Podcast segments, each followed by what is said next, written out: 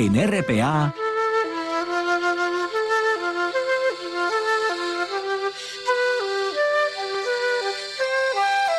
Noche tras noche.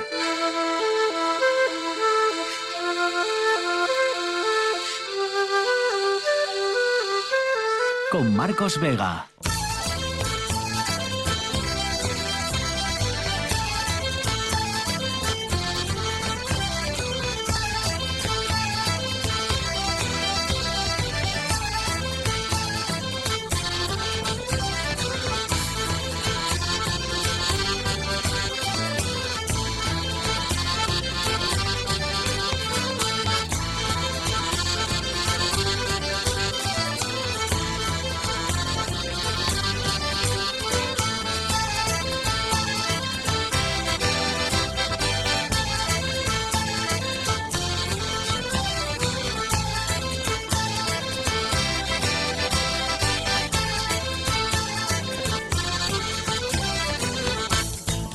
Buenas noches, bienvenidos al espectáculo de la radio. Sobre las 5 de esta tarde las llamas salían del primer piso del edificio que está en el número 11 de la calle Constantino Felgueroso, en Sama, en Langreo. Cuando llegaron los bomberos, el fuego ya había arrasado una habitación entera y el humo ocupaba todo el pasillo. Una hora después...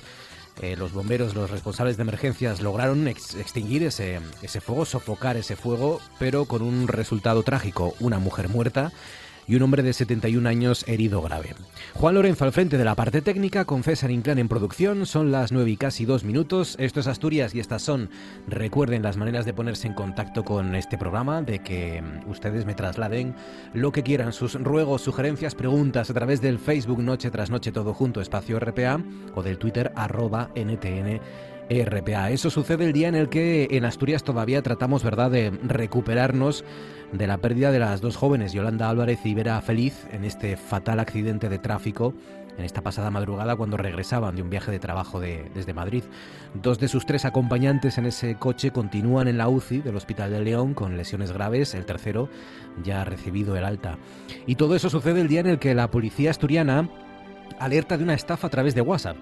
Una estafa que ya ha llegado a varios teléfonos móviles y que ya ha provocado varias denuncias. Además es una estafa particularmente cruel porque utiliza un mensaje de texto con una frase en la que un falso hijo pues pide dinero, ¿no? Con excusas genéricas.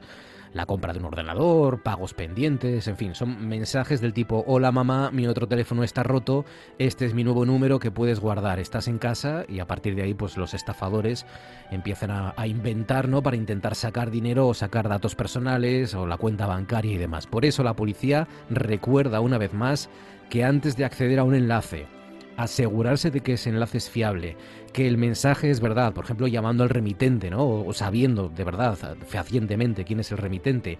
Y por supuesto, nunca, nunca facilitar datos personales, datos bancarios o realizar algún tipo de pago a desconocidos. Y por último, todo esto sucede el día en el que la Comisión Nacional de los Mercados y la Competencia ha anunciado que está investigando las trabas que las grandes compañías energéticas estarían poniendo a los usuarios Mm, que, quieran pasarse a la tarifa de último recurso, ¿no? La, la, TUR famosa, la que está regulada por el gobierno para que este invierno pues no les llegue un susto con la factura. Luego, por cierto, vamos a hablar de, estas cuestiones, ¿no? Hablaremos de energía, de luces navideñas, eh, de, si hay que encenderlas, de si no, si hay que retrasar su encendido, si hay que encenderlas igual que otros años. Bueno, será en nuestro Consejo de Actualidad con Lucía Montejo, Mari Maz y con una nueva incorporación de esta temporada, el catedrático de Tecnología del Medio Ambiente, ex consejero de Educación y de Medio Ambiente, Herminio Sastre. César Inclán, buenas noches. ¿Qué tal, Marcos? Buenas noches. Cuéntanos qué noticia no ha interesado a nadie en Asturias este martes. Miles de migrantes, la mayoría de ellos venezolanos, se encuentran atrapados en Panamá después de que Estados Unidos haya anunciado nuevas políticas migratorias con las que poder expulsar a todos aquellos que crucen la frontera irregularmente, por lo que está pidiendo vuelos humanitarios, están pidiendo vuelos humanitarios que les lleven de vuelta a casa. Las sobrepasadas autoridades migratorias de Panamá han reconocido no ser capaces de gestionar este gran flujo migratorio. Solo esta semana unos mil se han refugiado en un albergue improvisado que ha habilitado la Embajada de Venezuela. Hace dos semanas Estados Unidos anunció que no permitirá la entrada en su territorio de aquellos migrantes que hubieran ingresado de manera irregular a México y Panamá, por lo que muchos decidieron dar marcha, atrás.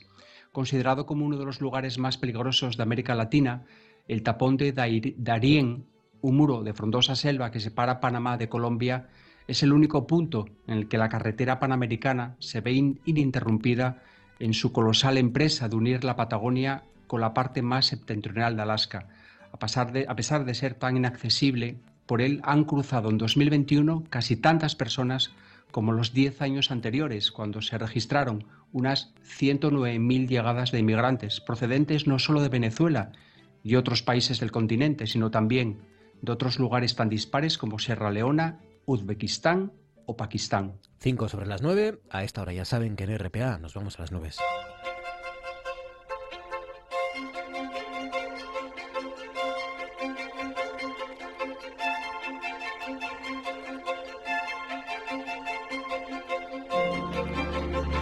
Con la compañía de nuestro Nefelibata, Javier Martínez de Urueta. Urueta, buenas noches. Noches. ¿Cómo estás, Javi? ¿Qué tal? ¿Bien? Oye, bien, pero seguimos, yo creo que la noticia, pues me también, que seguimos buscando el otoño en, en Asturias, ¿no? Todavía estamos esperando a, a, que venga porque la verdad que los días que estamos teniendo no son nada, digamos, típicos de, otoño. Yo no recuerdo un, un, verano con este coleo tan, tan largo, ¿verdad? Eh, y, y, la cosa todavía va a durar, ¿no? Porque no sé cómo nos afectará en Asturias, aquí lo iremos contando, pero se anuncian temperaturas de más de 30 grados en algunos lugares de Europa, en Francia, ¿no? Un, un arreón de, de, un verano excepcionalmente cálido durante los próximos días.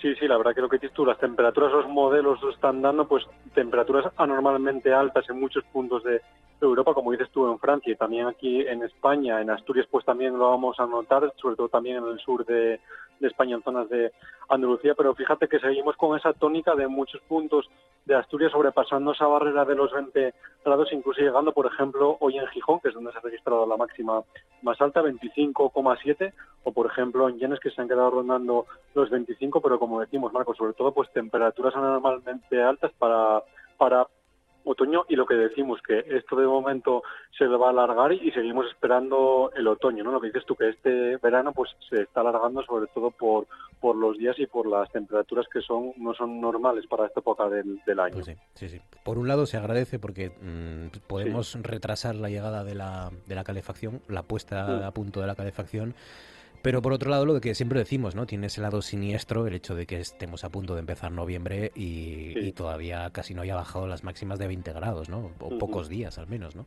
En alguna región de, frío. Pero bueno, disfrutémoslo, esta parte, ya que es lo que nos toca. Eh, venga, vamos ya un poco con, con, los datos de hoy. ¿Algo que reseñar o te pregunto por mañana? Sí, mira, lo decíamos, es algo que ya nos estaba acompañando la semana pasada y esta todavía nos va a seguir acompañando este viento de componente sur que además de dejarnos rates muy intensos es el que hace que las temperaturas sean bastante altas, pero fíjate que por ejemplo hoy en zonas muy expuestas de la cordillera, por ejemplo en Leitariegos, que se han llegado a los 100 kilómetros por hora, por ejemplo en zonas de costa, pues en Cabo Augusto se han llegado a los 75 kilómetros por hora, pero bueno, podemos decir Marcos que durante estos días y durante toda la semana, pues casi todos los días vamos a estar en aviso amarillo, sobre todo en zonas de la cordillera y de picos por estas rachas que pueden llegar en algunos casos a superar esos 90 kilómetros por hora, Pues nada, ojo, porque es verdad, eh, sigue soplando el viento y, puede dar algún que otro problema. Lo vimos ya este fin de semana, incluso con la llegada de, de los premiados, ¿no? Que alguno tuvo que dar la vuelta para Madrid otra vez de los premios Princesa de, Princesa de Asturias.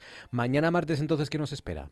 Mañana pues mira, de cara a mañana, mañana el, a miércoles, perdón, sí, y sobre todo, bueno, vamos a tener muchas más nubes de cara al mediodía porque nos va a ser un frente, pero bueno, va a ser un frente muy poco activo que nos va a dejar cuatro gotas contadas, no va a llover, no vamos a apreciar casi que va a llover en Asturias. Las temperaturas sí que vamos a entrar poco a poco, que lo que habíamos dicho al principio del, del programa de la sección, que poco a poco vamos a ir ganando grados. De cara a mañana, muchas máximas estarán rondando los 24, 25 y 26 grados y como decimos, otra jornada más, Marcos, el viento de, el viento de componente sur hará otra vez presencia y como decimos, sobre todo en zonas expuestas se podrán llegar a pasar esas rachas por encima de los 90 kilómetros por hora. ¿Y algo del jueves que nos adelantes?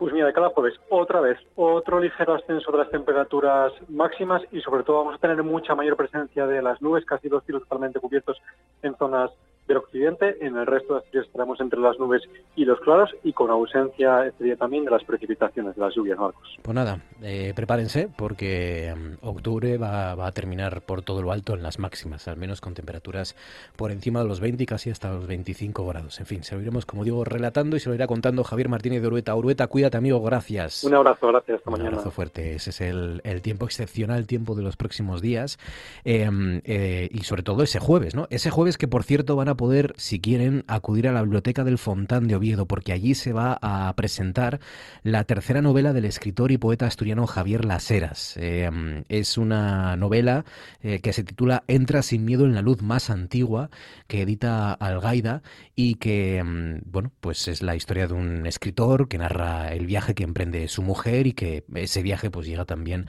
al lector, lleva al lector a través de Sevilla, San Petersburgo, Oviedo, Viena, Berlín, Praga, en fin, pues un viaje para, para los que les encante viajar y los que les encante la geografía y la historia como el propio Laseras o, o la propia Europa. Javier Laseras, buenas noches.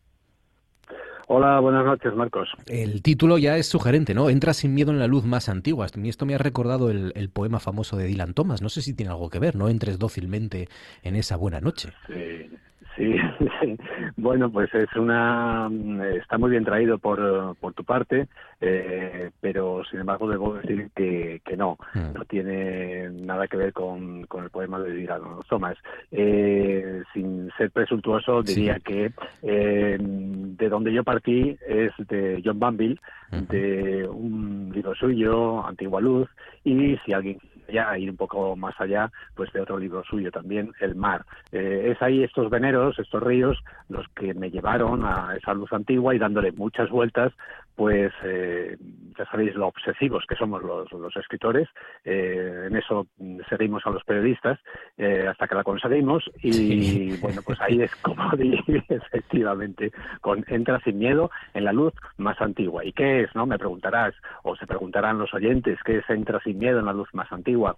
Pues eh, es poliédrico, porque a lo largo del viaje que eh, Ulises Cruz eh, va haciendo hacia el pasado, mientras va describiendo también el viaje de su mujer en presente, pues eh, va a haber muchas luces, la luz de, eh, de la juventud, la luz de la adolescencia, la luz de la lucidez, la luz intelectual, todo ello va a tener su máxima expresión eh, al final del libro. Yo ahí ya lo siento mucho, pero mm, voy a decirle a todos los lectores que eh, tienen que pasar todos esos viajes si ellos quieren llegar a esa a, a conocer esa luz más antigua. De otra manera, eh, evidentemente, eh, esta portada yo creo que está en ese sentido muy bien conseguido porque es una invitación sí. a los lectores a que no se queden en, en, en, la superficie, a que entren realmente. A mí, por lo menos, como lector, o sea, a vosotros, a mí lo que me gusta es eh, un libro cuando realmente conecto con él y traspaso cada una de las páginas, es decir, me voy al otro lado, no me voy realmente a la ficción que me, que me propone el autor, olvidándome del autor y mm, realmente pues creyéndome que soy un, un, un, caballero como Don Quijote, ¿no? Por ejemplo. o sea que es un, es un viaje eh, eh, al, en, lo, en, el espacio y en el tiempo también, ¿no? El, para conocer la historia de, de, esta Europa que no sé si cuando, cuando estabas escribiendo la novela eh, pensarías que, que esta Europa que tú estabas relatando en, es, en este Entra sin miedo en la luz más antigua precisamente iba a vivir una, una guerra, ¿eh? otra guerra más en, en esta Europa. Pues eh, verdaderamente no, no lo pensaban, no tenían idea. Ahora sí es cierto que en esta novela Europa está muy presente y está presente con sus luces y sus sombras. Claro. Esta novela, eh, en su primera eh, versión, está escrita ya hace eh, tres años y medio, cuatro años. Eh, después pues ha ido mmm, con el proceso de correcciones. Europa es muy importante. Yo la Europa que hago aquí no es esa Europa del no lugar, de los de los aeropuertos, de los sitios donde no pasa nada. No, es una Europa eh, de, de, gente muy viva, de gente que vive exilios, eh, del exilio de, Bosnia, de gente que, que, sufre, de gente migrante interior, de gente de, Ucrania. Hay ya algunos lectores muy adelantados que me han preguntado, oye, ese episodio de, Ucrania lo has escrito ahora mismo. Y no, eh, habla de, Marina Konchakivska, uno de los, de, los personajes secundarios, y de todo el periplo que hace por por, toda Europa, gente que tiene que, mm, que luchar denodadamente por, eh, por estar en, Europa y eh, esforzarse para mm, conseguir una, una vida eh, mejor. Europa eh, como dice mm, Borrell, yo creo que se queda corto, ¿no? Europa no es un jardín, Europa es un paraíso. No hay más que comparar, lo queramos comparar con lo que, con todo el exterior que nos rodea, eh, Europa en valores, en libertades, en, todo el apoyo que da a todos sus ciudadanos eh, es excepcional y esto tenemos que cuidarlo. en este sentido, además, Europa pues está reflejada en el libro por todo el arte. Si hay algo que, como decía Milan Kundera, ¿no? Eh, si hay algo, un arte eh, que ha sabido reflejar todo el mapa de una manera nanométrica, eso ha sido la literatura, sin lugar a dudas. Y después añádesele la música, eh, la ópera, la danza, que son todo esto mm, en la novela se va mm, mezclando poco a poco, lentamente, haciendo una masa mm, para que el, lector disfrute y vea que Europa es un lugar. yo sé que ahora mismo la crisis, lo que has mencionado, ¿no? La guerra eh, no nos deja ver todo lo que tenemos, pero tenemos mucho y de ahí que debamos eh, saber cómo luchar por ella, por Europa, eh, por la Europa ciudadana y, saber conservarla. De todas esas ciudades, Sevilla, San Petersburgo, Oviedo, Viena, Berlín, Praga, ¿con, con cuál te quedas, Javier? ¿Cuál, ¿Cuál es para ti la que, la que es más especial o, más literaria, si, si acaso? Eh, sí, eh, vamos a ver, yo, yo creo que me quedaría con algunas ciudades eh, que reflejen, eh, es difícil la, la pregunta, eh, me quedaría con todas, pero fíjate, estoy pensando ahora en, un, en un, intelectual eh, judío que se fue a Estados Unidos, alemán, George Steiner, y, y hablaba de, de, dos ciudades de las que somos herederos los europeos, ¿no? Y, y, que yo creo que se refleja en toda, en toda, en toda Europa. Una es Atenas con su música, sus matemáticas, y su metafísica, y otra es la, Jerusalén hebraica, de donde ha venido eh, posteriormente pues las dos grandes corrientes de, ideas, el, socialismo y el cristianismo. ¿Con qué ciudad me quedo? Pues si es que Europa está a tiro de pie una de otra. El camino de Santiago no es más que unir Europa a pie. Eso es otra de las grandes ideas que, que, debe circular en, Europa. Cada ciudad mm, podemos ir andando de una a otra. No nos hace falta ni el tren, ni el autobús, ni, ni el coche. Es una de las grandes creaciones de, Europa que podemos hacer a, pie. Ahora bien, si me dices de corazón con cuáles me quedo, pues me quedo con las que son mis dos eh, ciudades de referencia, que son Oviedo y Sevilla. Son las que en las que he vivido, en las que he vivido más, donde tengo mi gente, eh, mi familia y donde he hecho eh, mi vida. Ahora bien, literariamente, hombre, en mi novela anterior eh, escribí sobre París. París eh, bien vale una misa y uno o dos y tres, tres libros, ¿no? Pues ya lo saben, en la Biblioteca del Fontán de Oviedo, el jueves, me falta la hora, Javier, ¿a qué hora es? Eh, pues es a las a las siete a las siete y media en el salón de actos de la biblioteca de, Asturias. Ahí están están todos los oyentes invitados y vosotros también, por supuesto. Entra sin miedo en la luz más antigua, o el último trabajo, la última novela de Javier Laseras. Javier, gracias y enhorabuena por el trabajo. Un abrazo fuerte. Muchísimas gracias, Marcos. Hasta luego. Y ahora esto. Esto es...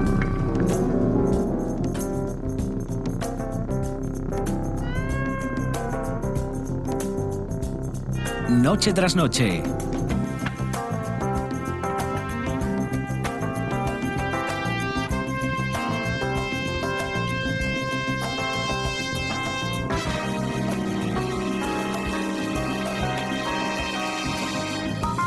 Con Marcos Vega.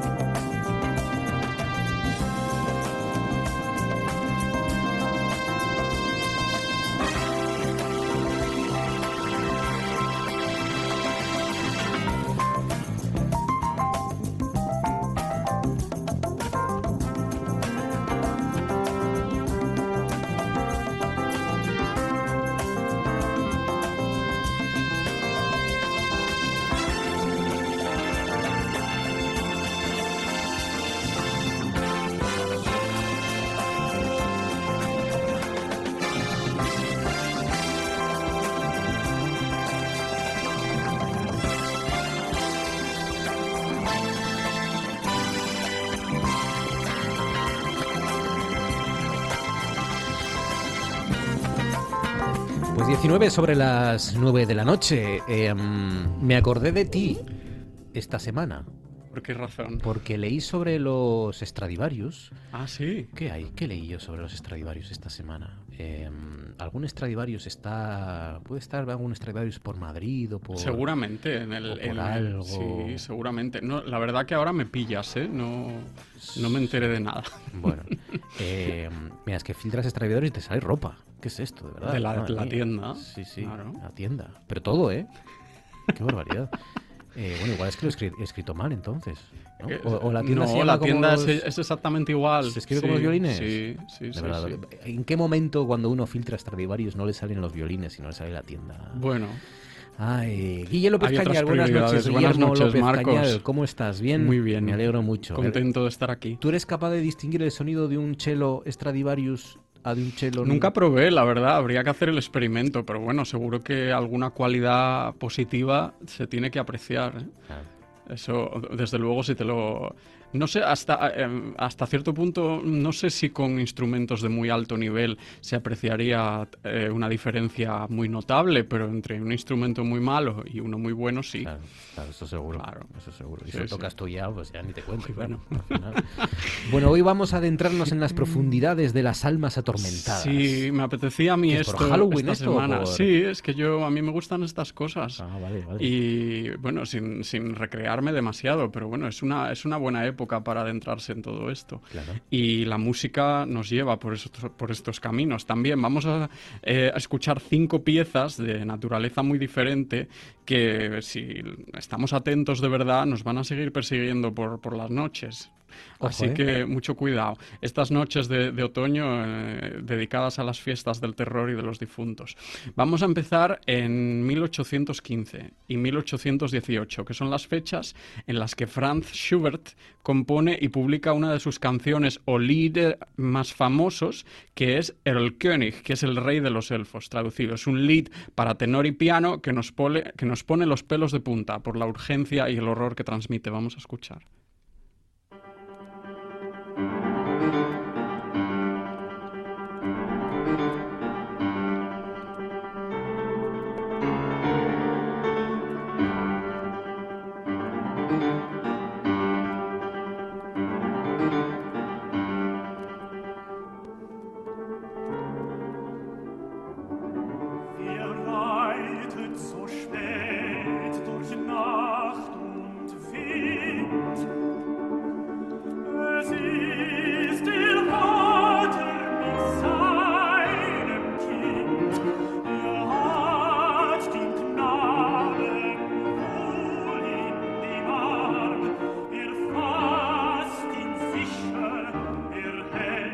Cabalga tan tarde a través del viento y de la noche?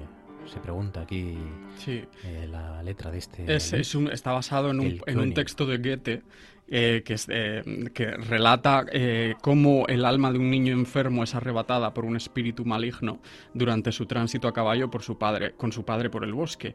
Escuchábamos cómo al principio el piano empezaba solo haciendo pa pa pa pa pa pa pa pa pa pa octavas, la misma nota pero en distinta octava. eh, la, la- la- la- que está por debajo es más grave y la siguiente más aguda. Y es un martilleo que pretende eh, simular o simbolizar el galope del caballo también. Y eh, bueno, transmite toda esta, esta urgencia, porque hay, hay una distinción clásica le- entre los términos horror y terror. Y esto quizás lo podríamos extrapolar eh, a lo musical, porque mientras que el terror nos eleva el alma y agudiza nuestros sentidos, el horror limita nuestros sentidos, los paraliza y los anula, y nos transmite incertidumbre ante el mal que se teme. Y este texto de Goethe, que es lo que canta el tenor, pues nos transmite muy bien este horror. Dice, un padre con su hijo lo lleva seguro y caliente al resguardo de su regazo fiel. Hijo mío, ¿por qué escondes tu asustado rostro? Es el rey de los elfos, oh padre, ¿tú no lo ves? El rey de los elfos con su corona y manto. Son alucinaciones, hijo, que la niebla te hace ver.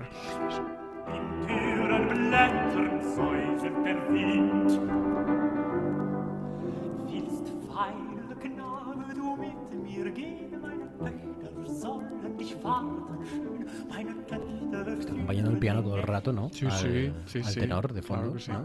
Es una de las, de las canciones Trotando todo el rato el caballo. de Schubert más, más recordadas y más espeluznantes. El König, el, El rey de los elfos. Erl König, Eso es. terminado en G con la O esta de las diéresis que tienen los alemanes. Eso.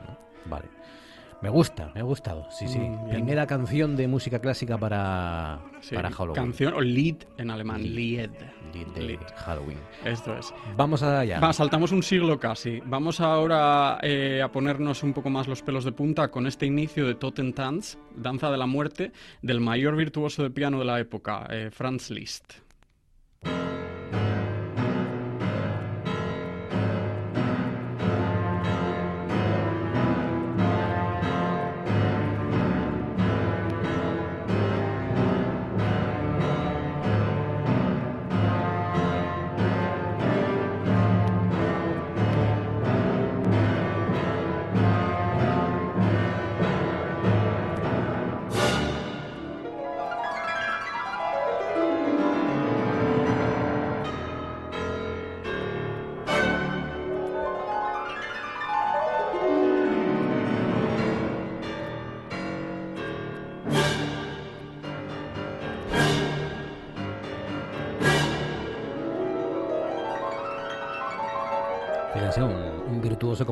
Eh, eh, seguramente la referencia, la estrella del rock en aquella época, aporreando el piano. Sí, le- fue- él era un poco el equivalente a Paganini en, Claro. en el violín, Liszt con el piano, bueno, y la composición también. Y él, esta obra, eh, Danza de la Muerte, escuchábamos cómo el piano empezaba con unos acordes disonantes eh, bastante aporreados, muy, fu- muy fuertes, y eh, debajo los trombones y fagotes entonaban el- la secuencia gregoriana del Dies Irae que es muy famosa, que es este pum, pim, pum, La que sale en el Requiem de Mozart, por ejemplo, ¿no? pum. En el Requiem de Mozart no. ¿No sale?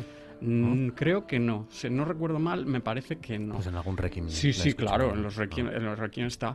Y, y esta secuencia del Dies Irae, que tan explotada ha sido por los compositores a lo largo de la historia y que utilizó Kubrick en El Resplandor al inicio, solo que con sintetizador en vez de con instrumentos tradicionales. Aquí lo tocaban los trombones y fagotes, como digo, por debajo de los fuertes acordes de- del pianista. Y Liszt, al parecer, siempre había estado obsesionado con la muerte, que era un tema que ya de forma recurrente desde la Edad Media iba cautivando al imaginario europeo. Totentanz. Sí, ¿no? Totentanz, Danza de la Muerte. Danza de la muerte de Franz Liszt. Sí. La segunda pieza. Y de este Dies Irae, que viene de- del gregoriano, nos vamos a uno de los, de los Dies Irae más espeluznantes y magistrales que se escribieron nunca, que es el que pertenece al Requiem de Verdi de 1874.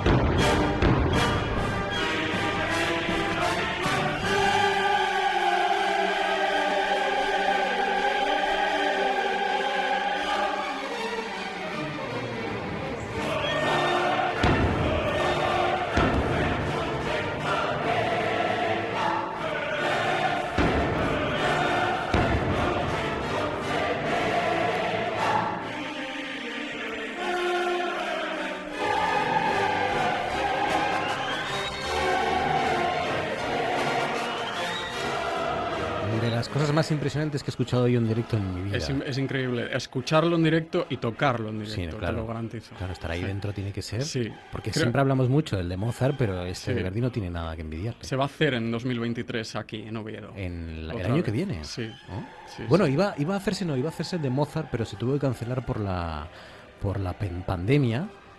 Y.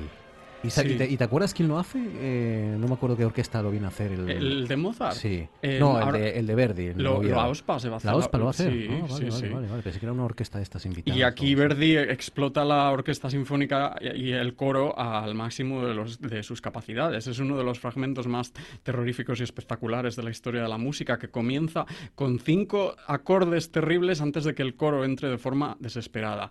Esto lo compuso Verdi para conmemorar, conmemorar la muerte de el poeta y novelista Alessandro Manzoni, que fue uno de los más importantes del 19 en Italia, que Verdi admiraba. Tanto le admiraba que Verdi dijo... ¿Cómo describir la extraordinaria e indefinible sensación que la presencia del santo, se refería a Manzoni, produjo en mí? Me habría arrodillado ante él si se nos permitiera adorar a los hombres. Dice que está mal hacerlo y puede serlo, aunque levantamos sobre los altares a muchos que no tienen ni el talento ni la virtud de Manzoni y que de hecho son unos bribones. Estas eran las palabras de Verdi Claro a sí. su amigo el, el literato. Eh, vamos ahora a viajar a Rusia y para esto eh, recomiendo a los oyentes que se pongan el cuadro que, que colgué hoy en redes para anunciar la sección de esta noche, que es un cuadro de un pintor simbolista suizo que se llama Arnold Böckling, que se llama eh, La Isla de los Muertos. La es- Isla de los Muertos. Sí, es un cuadro que hay diferentes versiones en distintas tonalidades de la, del mismo, de la misma escena y que acompaña muy bien al siguiente fragmento que vamos a escuchar muchísimo más sosegado y que va a contrastar con esto que acabamos Lo de tienen, escuchar de Verdi. lo tienen en, por ejemplo, en arroba, claro, es que tienes un Twitter, arroba longfellowreads, Esto es, el pero, Twitter de sí, Guillermo Pezcaña. pero bueno, que el cuadro en Google aparece muy rápidamente. Arroba longfellowreads, por si alguien lo quiere escribir, es el Twitter de Guillermo Pezcaña, Sí. pero yo creo que si pones Guillermo L. Cañal también te sale. Sí, puede Y- ser que sí. Y, y esto, que eh, eh, con este cuadro en delante vamos a escuchar el siguiente fragmento de Rachmaninoff, que es el poema sinfónico La isla de los muertos.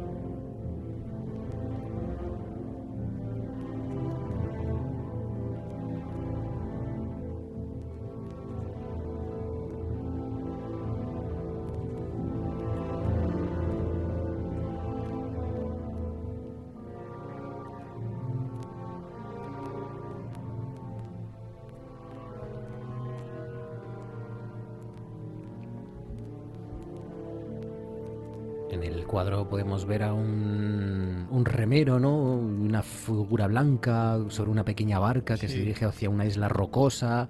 Hay un objeto blanco en, Sí. el, en el bote. y- Ese, objeto al parecer se identifica con un como un ataúd y al remero con Caronte, el barquero que en la mitología clásica conducía las almas al Hades. Y, y el pasajero vestido de blanco sería un alma que- mm, recién fallecida en tránsito hacia... Es como una, La es- otra- sí, es como una isla, seguramente Sí. será la entrada al infierno o al paraíso, no lo Sí. sé. Es eh, una isla de rocas muy altas con una especie de, de abetos Sí. en árboles en, en el centro y una escalinata a la que se acerca esta barca. ¿no? Pues el compositor ruso Sergei Rachmaninoff se inspiró en una copia en blanco y negro de este cuadro que había visto en París en 1907 y compuso este poema sinfónico homónimo, La isla de los muertos, en el año siguiente, en la ciudad de Dresde. Al parecer dijo, no sé por qué razón, que si hubiera visto la versión en color del cuadro probablemente no habría compuesto el poema sinfónico. Y aquí se utiliza un compás irregular. Esto quiere decir, nosotros en la, la música clásica, más clásica del siglo XVIII en adelante, los compases siempre son de pulsos regulares. Esto es que tienen dos pulsos o, o tres o cuatro, eh, pero eh, cinco, como es el caso de, de este poema sinfónico, no- nos da una sensación de un pulso de un, dos, un, dos, tres, un, dos, un, dos, tres. Esto es un poco Nos para, re- descoloca un poco para reflejar un poco este balanceo tan sosegado del agua, de la barca en el agua, para esta, este pulso irregular. Un, dos, un, dos, tres. Sí, Vale, vale. sí. Al final eh, no es como el vals, que es un, dos, tres, un, dos, Claro. tres, un, dos, un, dos. Aquí está Caronte y hay, Claro.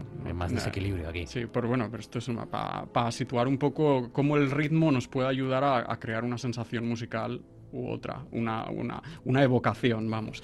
Empezamos con Schubert, el Sí. Koning, eh, seguimos con Liszt, con el Totentanz, eh, luego pasamos al Dies Irae del Requiem de Verdi y ahora estamos con la Isla de los Muertos de Rachmaninoff, basada Sí. en este cuadro de Böcklin. Sí, de un, de un pintor simbolista suizo. Y acabamos con- Vamos a acabar con este recorrido con un fragmento de una de las obras más importantes de uno de los compositores más importantes del siglo XX, que es el húngaro Bela Bartok. Eh, quizá nos suene, vamos a ponerlo primero.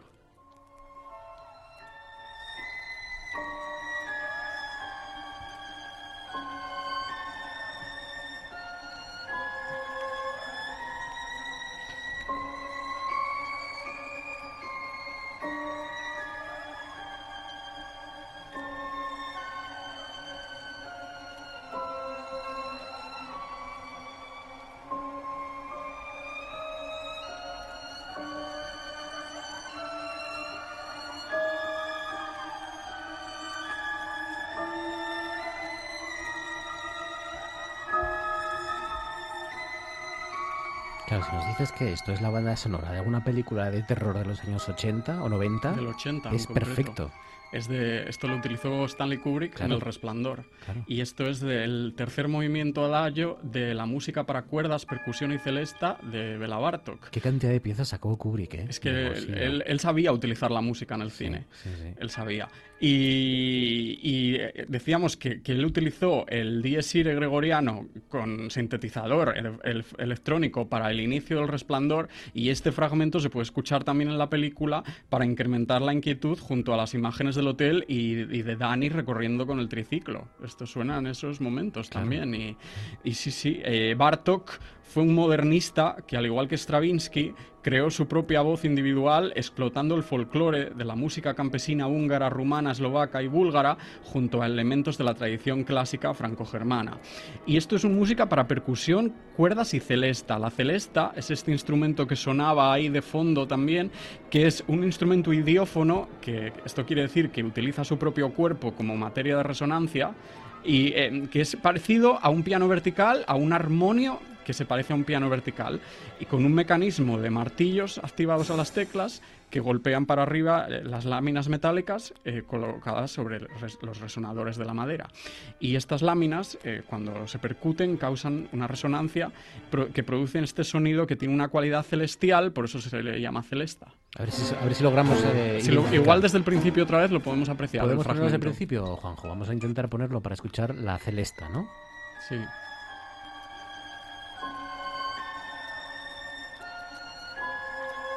Está, está ahí detrás junto a los violines. Es eso que parece un piano, pero como un piano de, de niños, chicos, ¿no? De- Puede ser, sí, lo Sí, sí, es, es muy utilizado, lo- se utiliza mucho. La música de cine también. John Williams para Harry Potter, un montón.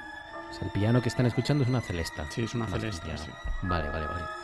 Bela Bartok, música para cuerdas, percusión y celesta, el tercer eh, movimiento adagio. Ahí está, este recorrido que hemos hecho por música inquietante. De la música Sí, clásica, música inquietante miedo, que no necesariamente se compuso para Halloween, porque claro, es en Centro Europa, Claro. pues... No, esto no...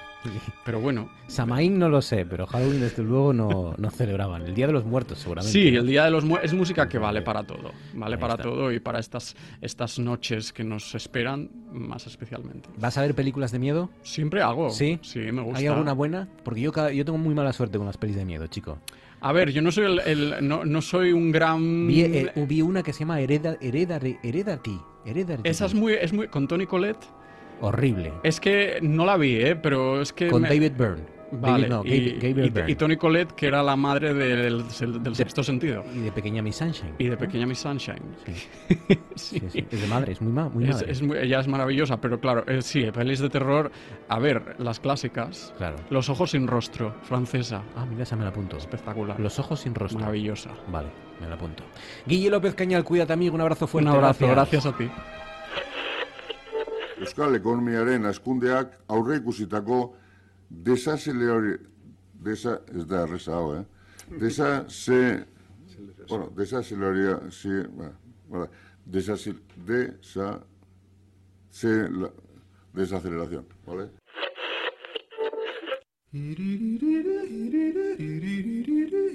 Esto es...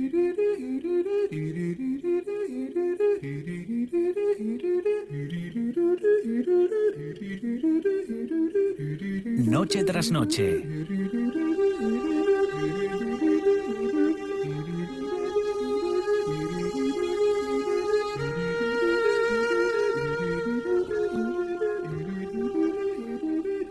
Con Marcos Vega.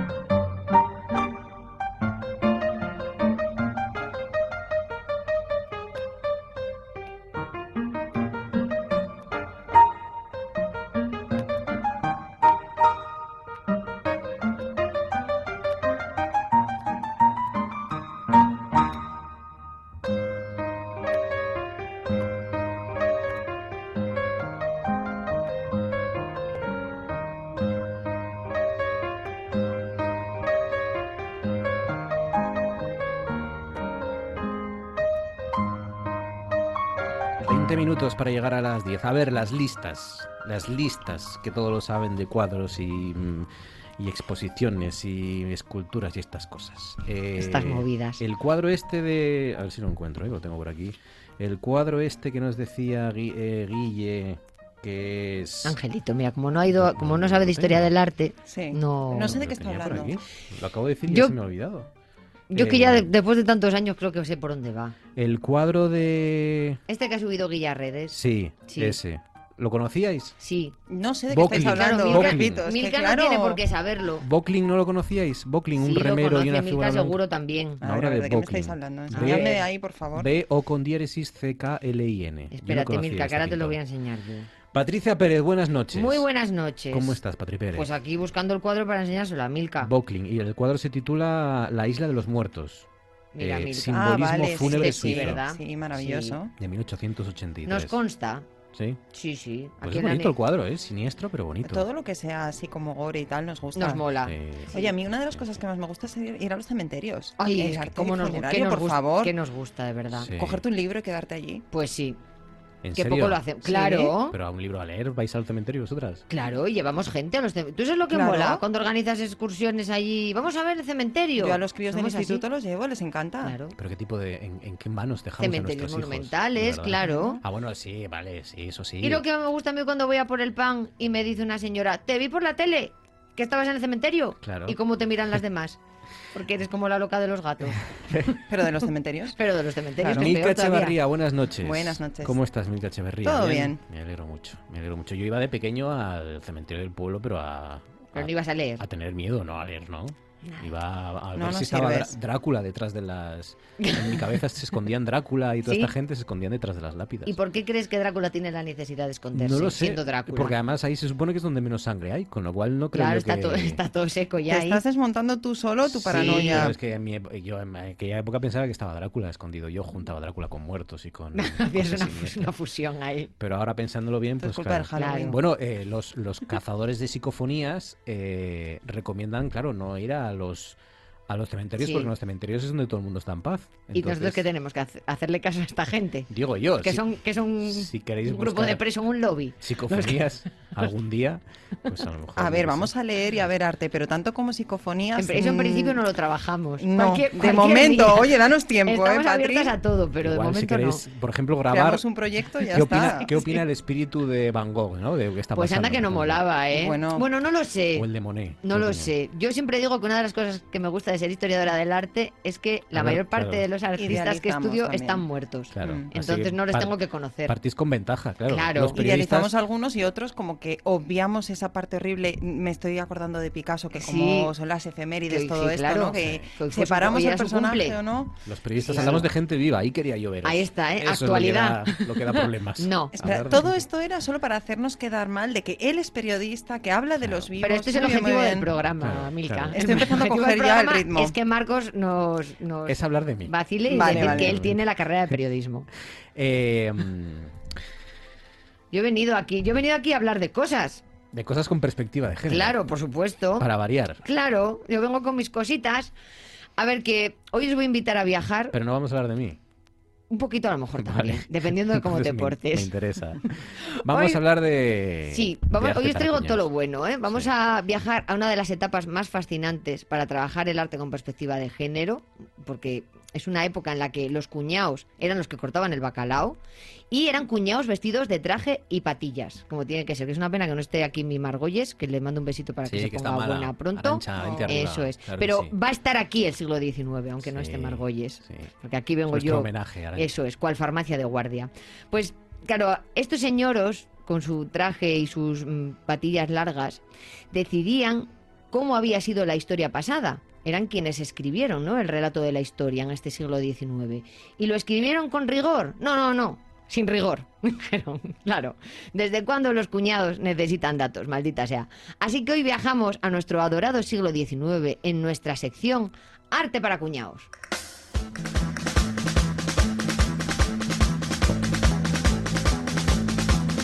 Hay un hombre en España que lo hace todo. Hay un hombre que lo hace todo en España. Es el que escribe las canciones de la radio, el que te sirve las copas, el que te vende el diario. Hay un hombre en España que lo hace todo. Hay un todo en España. Venga, entonces al 19 nos vamos. Nos vamos al 19. Bueno, nos vamos al 19. Hoy le vamos a dar a la prehistoria. Pero bueno, ¿en qué quedamos? Claro, pero sobre todo vamos a reflexionar sobre el relato que los señoros del siglo XIX nos ofrecen de la prehistoria, Ah, con doble ración de estereotipos y muy poquito rigor científico.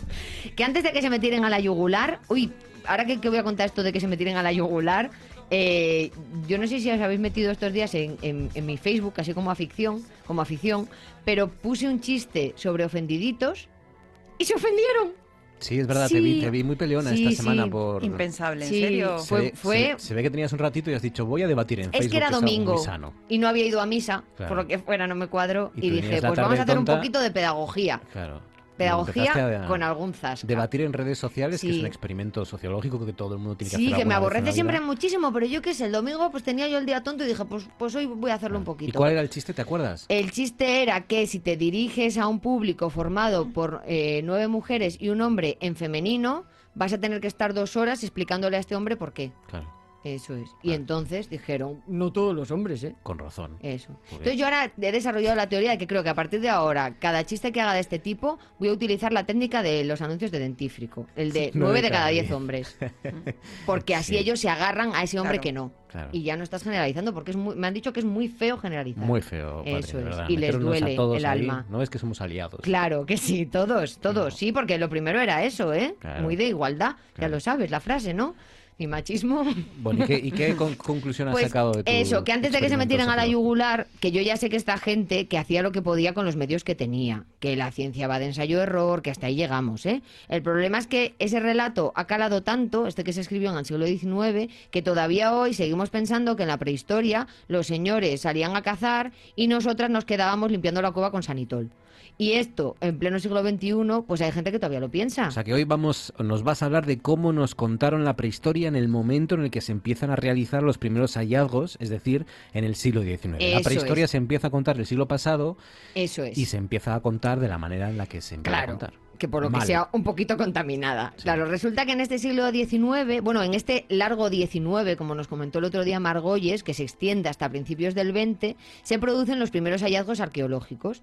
Y toca interpretarlos. ¿Y quién los va a interpretar? Pues unos señoros que van a decidir trasladar el modelo de sociedad decimonónica en el que ellos viven a las sociedades cazadoras-recolectoras del Paleolítico. ¿Con criterio? No, no, sin criterio.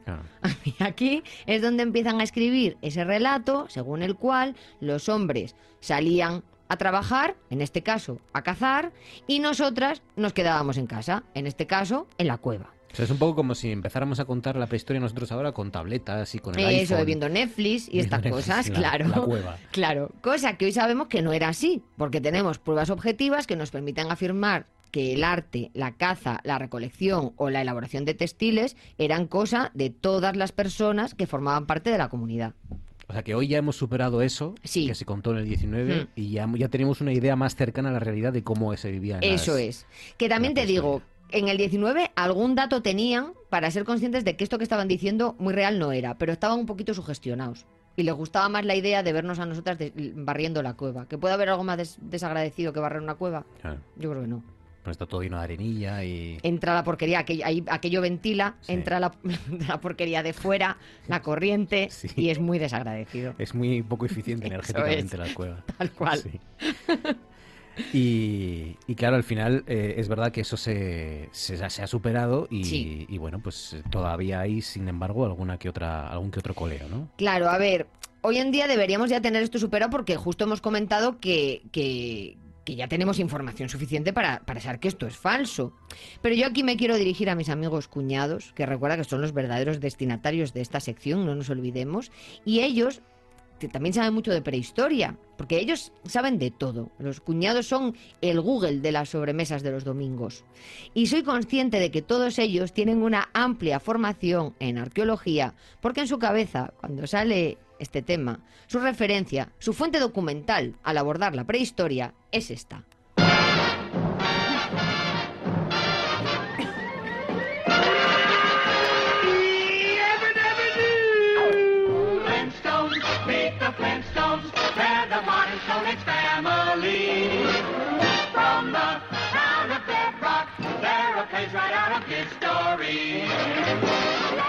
Siempre quise tener un tritaros, tritarosaurio de eso, el que masticaba la comida que echaban por el bañal, ¿no os acordáis? Sí, es por la verdad, basura. como lo de la basura, Eso, sí, era- sí. eso es lo, lo más útil de la época de los Sí, por el troncomóvil ahí había, había cosillas y como prototipo bien, pero había que trabajarlo un poquito.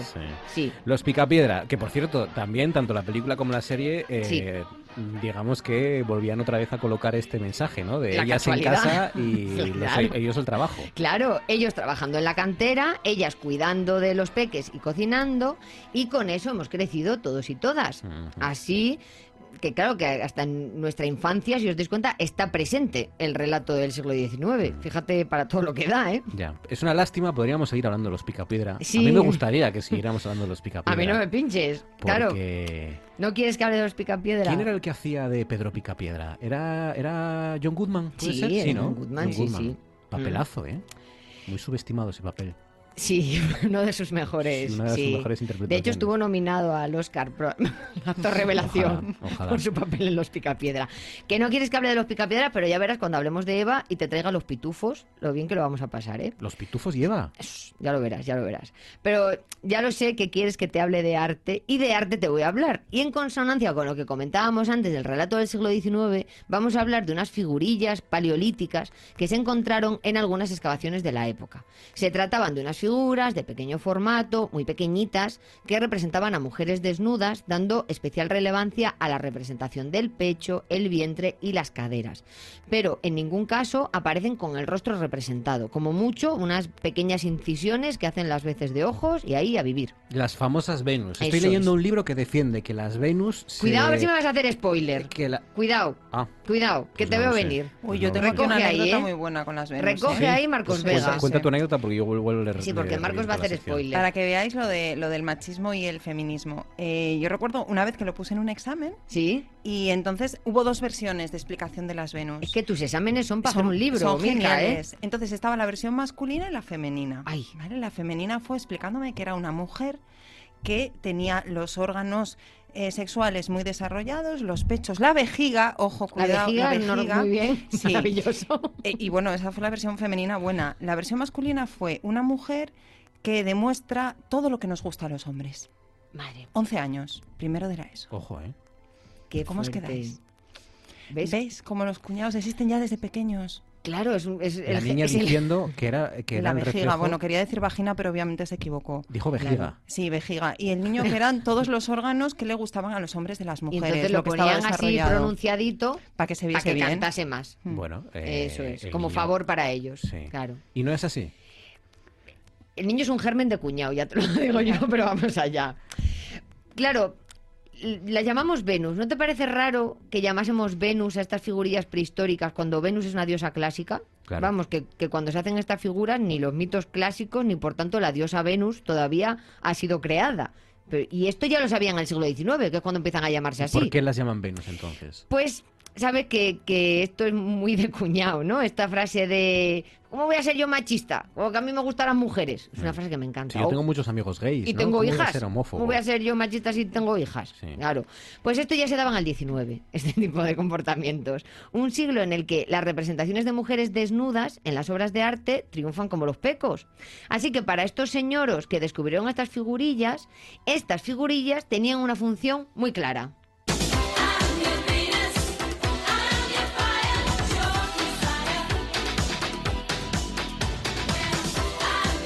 Eran su porno. Sí, sí. El porno de la época. Efectivamente, pensaron en el 19. Si nosotros representamos mujeres desnudas para plasmar la belleza a través del cuerpo femenino, pues en la prehistoria tres cuartos de lo mismo. Y llegaron a la conclusión de que en la prehistoria les molaban así, entraditas en carne, como dijo el alumno de Milka. Y el único objetivo de esas figurillas era representar el canon de belleza de esa época. Y no es así. Para los arqueólogos Claro. del 19, el único objetivo que tenía representar a una mujer desnuda es que la contemplaran. los Claro, de y por eso las llamaron Venus. Pero hace unos meses ha surgido una teoría que le da la vuelta al pastel y que plantea la posibilidad de que estas figurillas sean en realidad autorretratos de mujeres embarazadas, que se observan a sí mismas desde un punto de vista cenital, es decir, desde arriba, como Claro, no había espejos. Claro, como nosotras percibimos nuestro cuerpo, cuando tú miras para abajo, pues así te ves. Y eso explica muchas cosas. Por ejemplo, el tamaño desmesurado del pecho. Tú te ves el pecho más grande porque lo tienes más cerca. Y el hecho de que estas figurillas, como bien dices, no tengan rostro, ya que estas mujeres no podrían verse la cara en ningún espejo. Si seguimos esta teoría reciente, las Venus no serían mujeres creadas por hombres para el deleite de otros hombres, sino que serían mujeres hablando de su propio cuerpo y por tanto mujeres creadas por mujeres creadoras. Qué interesante. Anda que no, es que yo te traigo todo lo bueno. Qué interesante. Sí. Claro, claro. Mujeres. eh, y por lo tanto, las propias figuras estarían hechas por mujeres. no por Efectivamente. hombres, ya empezar. decimos que es una teoría, pero que como en muchas ocasiones, ¿no? Cuando hablamos lo menos de ahora tipo se de baraja esa claro, de este arte de la prehistoria, tenemos que basarnos muchas veces en hipótesis, ¿no? Y esta es una hipótesis. ¿Cuál es la hipótesis, Milka, de que todavía haya descerebrados que sigan pagando eh, supuestas reivindicaciones medioambientales con las obras de arte? ¿Qué, Lo han vuelto a hacer, ¿eh? ¿Qué pasa? ¿Aquí es el efecto llamada? Nos come Es- la salud. Yo es que ¿Qué ya no puedo más, yo ya estoy harta. El Lo efecto- volvieron a hacer. el efecto vez. imitación. No paran, no Otra paran. vez. Es una cosa. No para, no para, no para, no para, no para, no para, no para. ¿Qué es esto? ¿Qué- Por favor, a mí me encanta ¿No sabes este quién es momento. esta? No sé quién es. ¿Quién es Esta es esta? Mila Jiménez. Ah, Mila Jiménez. Claro. Vale. En Gran Hermano creo Gran que era, ¿no? que estaba ahí muy como frustrada. muy... No sí. para, no No para. no Pues para. así me siento yo un poco. Seguro que Sí. tú también, Patria. que Igual. sí. A mí me está comiendo la vida esto. Que por una parte, yo estoy un poco de acuerdo con nuestro amadísimo, queridísimo, admiradísimo, a que sí, Patri, Miguel Falomir, por favor. Te he dicho- Le puedo contar a Milka que lo, es que lo, lo vi la última vez que fui lo al vi en Prado. redes. Lo persiguió por el Me dio museo, hasta por los envidia. Por los Ah, lo pasillos. acosaste. ¿Llegaste a acosarlo directamente? Le perseguí, Sí, lo sí, sí. reconozco, le ¿Y él perseguí. se dio cuenta, se percató o fuiste discreto? Creo que Falomir- no. Yo mi, mi primer impulso fue pedirle una foto. Afortunadamente paré a tiempo. Creo que me vio la cara de loca porque lo tenía justo delante. Se acabó escondiendo. Pero ahora, como sabemos que hay muchos locos en los museos, Sí. tampoco... Claro, no, no pasaría no nada, pasa diría nada. una más. Se escondía detrás de las. de las Y luego le perseguí por el pasillo y le hice una foto. ¿Ves? ¿Cuál grupi? Sí. Igual, de Sí, sí. espaldas. O sea, tengo una foto de, de ahora, Falomir de espaldas. y ahora le llama para susurrarle por las noches. Me encantaría. Al teléfono. Me encantaría. ¿Que te susurre él o susurre? Bueno, da igual. A ver, claro, si le, él le ha susurrado a Alejandro Vergara, eso es muy difícil de Ya. mejorar. Bueno, Supéralo. eh, ¿qué dijo Miguel Bueno, Falomir, que- director del Museo del Prado, sobre Exacto, esto? pues dijo que no merecía la pena hablar de estas cosas, porque en realidad que les estábamos dando como más publicidad y que es lo que realmente quieren. Hombre, yo un poco de acuerdo estoy, pero otra parte es que se me cierra el chiringuito de la sección, entonces no, Claro. no lo veo yo. Claro. No hay que hablar, Miguel, hay que hablar de las Claro. cosas. Pero Marcos, ¿de qué hablamos primero? ¿De lo que me ofende a mí o de lo que te ofendió más a ti de, lo este...? que me, de lo que me ofende a mí, días? por supuesto. A ver, ¿qué por pasó? supuesto. Que él primero, porque es el periodista. Es su programa. Ahí está, Hombre, ahí está, Nosotras yo- somos aquí aficionadas. Yo pase que tiren sopa a un Van Gogh. Pase que le tiren eh, puré de, verdu- de verdura, no, puré de patata. Porque ¿El hay alimento quién lo elige? Puré de patata Yo creo que según el color. a un cuadro no de lo Monet. sé, ¿eh? Para no pero, contraste. pero lo último, lo último es entrar en el Museo de Cera del Reino Unido Ahí es verdad. a tirarle eh, no sé qué a la estatua del Dos muñeco tartas. del rey Carlos III. Pero sabes que a Dos mí, es- tartazos. a mí esto ayer me lo comentaron unos amigos y me dijeron, le han, le han tirado un tartazo a la estatua de Carlos III. Y yo dije, al Borbón. Claro. Mira, es que yo es lo que dije, a mí que sea el Carlos III Ya no nos bueno, duele menos, eso el que es. no nos gusta, bueno, el que Eso nos gusta. Bueno, no, a mí No, mucho no no, me gusta, porque yo es Pero es que, además- estoy dividida porque soy muy fan de Lady Di. El Museo de Cera, bueno, eh, bueno, el Museo de Cera anglosajón eh, no tiene nada que ver con el nuestro. Nada, nada. Es mucho, es mucho menos Pero divertido. también estoy dividida porque también me ofende mucho mancharme con tinta. Entonces, un poco lo entiendo en algunas Empatizas cosas. ahí un poquito, Sí, sí. ando un poco dividida. Pero Sí. bueno, lo volviendo aquí al ¿No caso... te gusta lo del tartazo a este señor? Dos, Bueno, a la dos, no fue uno solo, ¿eh? Ah, Fueron le- dos. ¿Sí? Mm. Fue con alevosía. Además, la acción la llevaron a cabo pues dos activistas, un chico y una chica de, de la misma ONG de la que hablamos el otro día, ¿os acordáis? Ay, que le estamos cogiendo afición. Sí. Stop, Stop Oil, ¿no? Exacto. Sí. El chico mm, es chocante porque es pintor. Por eso yo creo, a ver, yo ya empiezo en mi cabeza, ¿eh? yo por eso creo que la explicación de que él no atente contra cuadros y sí contra una obra de cera, pues viene por ahí. Que a mí me pasa un poco como a él, que yo no sé si considerar 100% obras de arte las figuras de cera. Bueno, las del, lo mismo las de Londres sí, porque se ven como buenas. Claro. Las nuestras no tanto. Las nuestras son mucho más divertidas.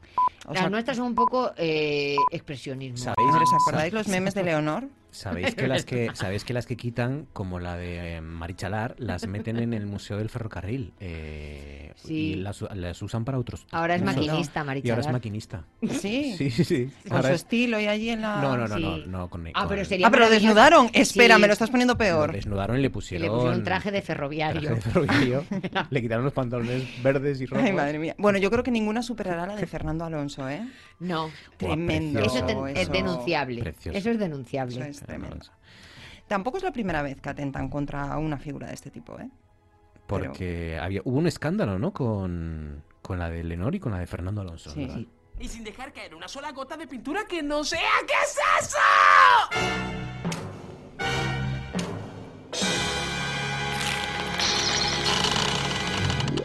Bueno, esto también cuando vimos ¿De la de este Bisbal. grito?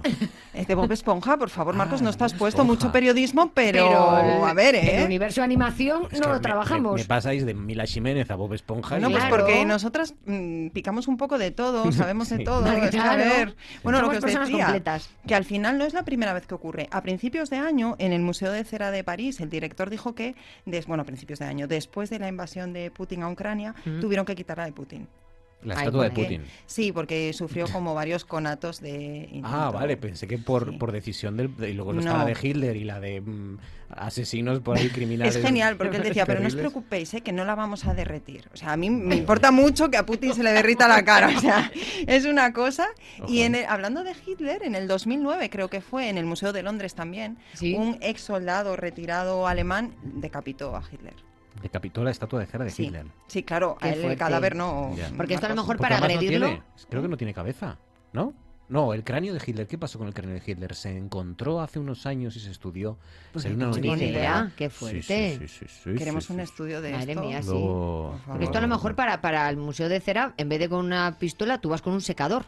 Claro. Y dices, Bueno, muy- estoy claro. muy loca, ¿eh? Y Just Stop Oil, ¿qué es esto? ¿Qué es la...? Yo soy muy aplicadita y entonces esta semana he estado buscando información porque ya me picaba un poco la curiosidad sobre la ONG, porque tanto hablar de ella, tanto hablar de ella, sabemos que lo que pide la ONG es al gobierno del Reino Unido que paralicen las licencias para la producción de combustible fósil, que como tienen poco en el Reino Unido entre ministros, no ministros, bueno, pues les van a complicar un poco más la Lechugas. existencia. Sí, pero ojo al dato y aquí es donde viene el meollo de la cuestión, que el mayor benefactor de esta ONG, por decirlo de alguna manera, es el Fondo eh, de Emergencia Climática, que hasta aquí todo Vale, es bastante sí, normal. todo cuadra. Vale. Pero a que no sabéis quién lidera la junta directiva de este fondo. Ay, qué miedo. Nada más y nada menos que Aileen Getty. ¿Os suena este nombre o el apellido o algo? Ay, a mí lo de Getty me suena. Paul si Getty. os- Paul Getty. ¿Quién era Paul Getty, Marcos? Tú Paul como Getty es periodista. un mecenas, ¿no? ¿O quién era? Bueno, No, de- de- de- eh, sí, es un sí. premio de fotografía, puede ser. No, no, Paul Getty sí era un mecenas, Paul Getty hijo, pero Paul Getty padre era un magnate del petróleo. Claro. ¿Y con qué están protestando Stop Oil? Ay, madre mía. O sea que al final su nieta está reconvertida al ecologismo cual oveja descarriada de repente y curiosamente su padre del que tú hablabas antes, Paul, también es el fundador del Museo Paul Getty, que es una galería privada de arte californiana que cuenta con obras de arte griego, etrusco, romano, Monet, Rembrandt y para más Inri, señores míos, de Van Gogh también. Madre mía. ¿No suena todo un poco raro? Sí, esto. un poco turbio, ¿no? Por eso mucha gente ahora está diciendo que sí, ojo, que esto puede ser un plan urdido por los grandes magnates estadounidenses para desprestigiar la lucha del cambio climático y que por eso siempre que vemos los vídeos aparecen como cámaras y periodistas. Hay, hay, hay mucha conspiración, Mm. hay mucho conspiranoico Claro. diciendo que todo esto también los, los museos lo están permitiendo. Claro. ¿eh? Hombre, yo tanto como permitirlo a los museos no lo sé, pero ya empiezo a sospechar de todo. Ya es que la gente está muy mal. Sea como fuere, parece que funciona esto, ¿no? Y lo que estábamos diciendo, hay otras asociaciones que se están subiendo al carro y este domingo fueron precisamente dos activistas de última generación, una ONG alemana, los que tiraron el puré de patata encima de, de los almiares de Monet. Ay, los almiares de Monet, Sí, por favor, que son monísimos. Había cristal también. ¿O Había cristal, hombre, claro, no vaya a ser que se les vaya la mano y los enchironen o algo. cristal. ¿Tú sabes cuáles son los almiares de Monet? Estos que son así como montoncitos de paja. sí, Sí, que, en punta, que fueron Hizo una serie de maravillosa. seis, sí, entre 1890 y 1891 creo que fue, y que pues encima de uno de estos fue de donde tiraron. Además Monet plasmaba como la fugacidad, la luz, una luz que ahora está un poco opaca, claro está, con el puré de patata, pero bueno. La obra, Qué eso, drama. protegida, como no, no vaya a ser. Y es verdad que si nos fijamos en el cuadro, en el cuadro, perdón, en el vídeo que subieron en redes sociales, en este sí se ve muy claro que hay un periodista, un fotógrafo especializado detrás, que está como esperando al momento. Entonces yo ya empiezo a sospechar, yo ya no sé si son coincidencias, sí que lo único que sé es que la gente está muy loca y que dentro de dos días yo nos veo viendo los cuadros a cinco metros, porque ya estaban diciendo en el Reina, en el Prado, en el Picasso de Málaga, que estaban extremando las precauciones y poniendo más vigilancia. Claro, es normal. Claro. Eh, a ver, yo por supuesto hay que hablar de esto si se produce. Yo, discúlpenme, pero eh, Pídele podemos, perdón a Falomir. podemos parar o, o- o- o- contribuir a detener el efecto llamada hasta cierto punto. Esto es noticiable y hay que, y hay que contarlo. Eh, y, y lo que me fastidia es eso, que a partir de ahora podamos, tengamos que ver los cuadros a una distancia en la que no se pueden apre- apreciar determinados detalles y con esos, mm, esos eh, cristales que te distorsionan completamente la Totalmente. experiencia. Completamente, sí. Porque hay reflejos, bueno, ya lo hemos contado varias veces, ¿no? Y, Sí. y es lo que más me fastidia, pero... En fin. Yo creo que eh, al final todo el mundo está de acuerdo con la, con la causa, ¿no? Que todos Claro. queremos luchar contra el cambio climático, pero yo creo que tenemos claro también que el- el- la No forma la de manera. hacerlo no es agredir la cultura. Yo creo que si algo nos va a, sac- hay- algo nos va a sacar de toda, de toda esta porquería que tenemos a nuestro alrededor, eso es la cultura. Oye, quedaba pendiente un, un alemán que se, que se dedicó a cargarse obras, ¿no? Es que Por se ahí, me acumulan los temas, Marcos, no doy a todo. Venga, Claro. pero prometo que después A del ver si que está Milka detrás de todo esto para hablar de ello. contenido a la sección. A mí en cuanto me dijo Marcos, hay que hablar de esto, dije yo, espera, la A voy a liar. Yo no por Voy a nada, pero ha sido venir Milka a este programa y, Y empezar a pasar cosas. Eh, por cierto, el cráneo no era de Hitler, ¿vale? Eh, era un cráneo que, que creían que correspondía a eh, funcionarios rusos que pertenecía a a Adolf Hitler y se hizo un estudio en el 2009 eh, y los científicos de Estados Unidos concluyeron que correspondía a una mujer. Vale. Ah, pues vale. Un trozo de cráneo. Bueno, venga, pues del alemán que nos toca te hablo después del puente, ¿vale? De Venga. este nombre nuestro, Bolham, que se llama. Que ríete Bolham. tú, en Netflix podía hacer una serie que ríete tú de la de Dahmer. Hans Joachim Bolchmann, el tipo que se dedicó a estropear obras de Sí. arte. Muy bien. Patri Pérez, Milka Echeverría, gracias, compañeras. Un abrazo. fuerte. Cosas que pasan en Noche tras Noche. De hecho, los astures están mencionados en Injuria Reto a los Dioses. Porque hay un momento cuando el emperador Severo con Julia va a Britania a resolver un levantamiento que ha habido al norte del muro de Adriano, donde los pictos ¿no? en la antigua Caledonia, la actual Escocia, se han levantado en armas contra el poder romano, eh, pues él va allí con, con sus legiones y claro, él se da cuenta que, que- que- que los legionarios provenientes del sur, del Mediterráneo, pues es- gente que le cuesta ¿no? Eh, luchar en esas condiciones climáticas, sabe que traerse, por ejemplo, a los temibles catafractos, esa caballería blindada eh, de origen, eh, por ejemplo, de, de origen parto, tampoco le va a valer porque vienen de los desiertos de Mesopotamia, pero se acuerda de los astures y se lleva caballería astur porque, claro, un astur en Escocia, pues francamente se sentía como en su casa, ¿no? Y, y- y se llevó a un regimiento muy importante de la caballería astur que tuvo una importancia muy grande en la contención de aquel levantamiento de pictos en el norte del muro de Adriano.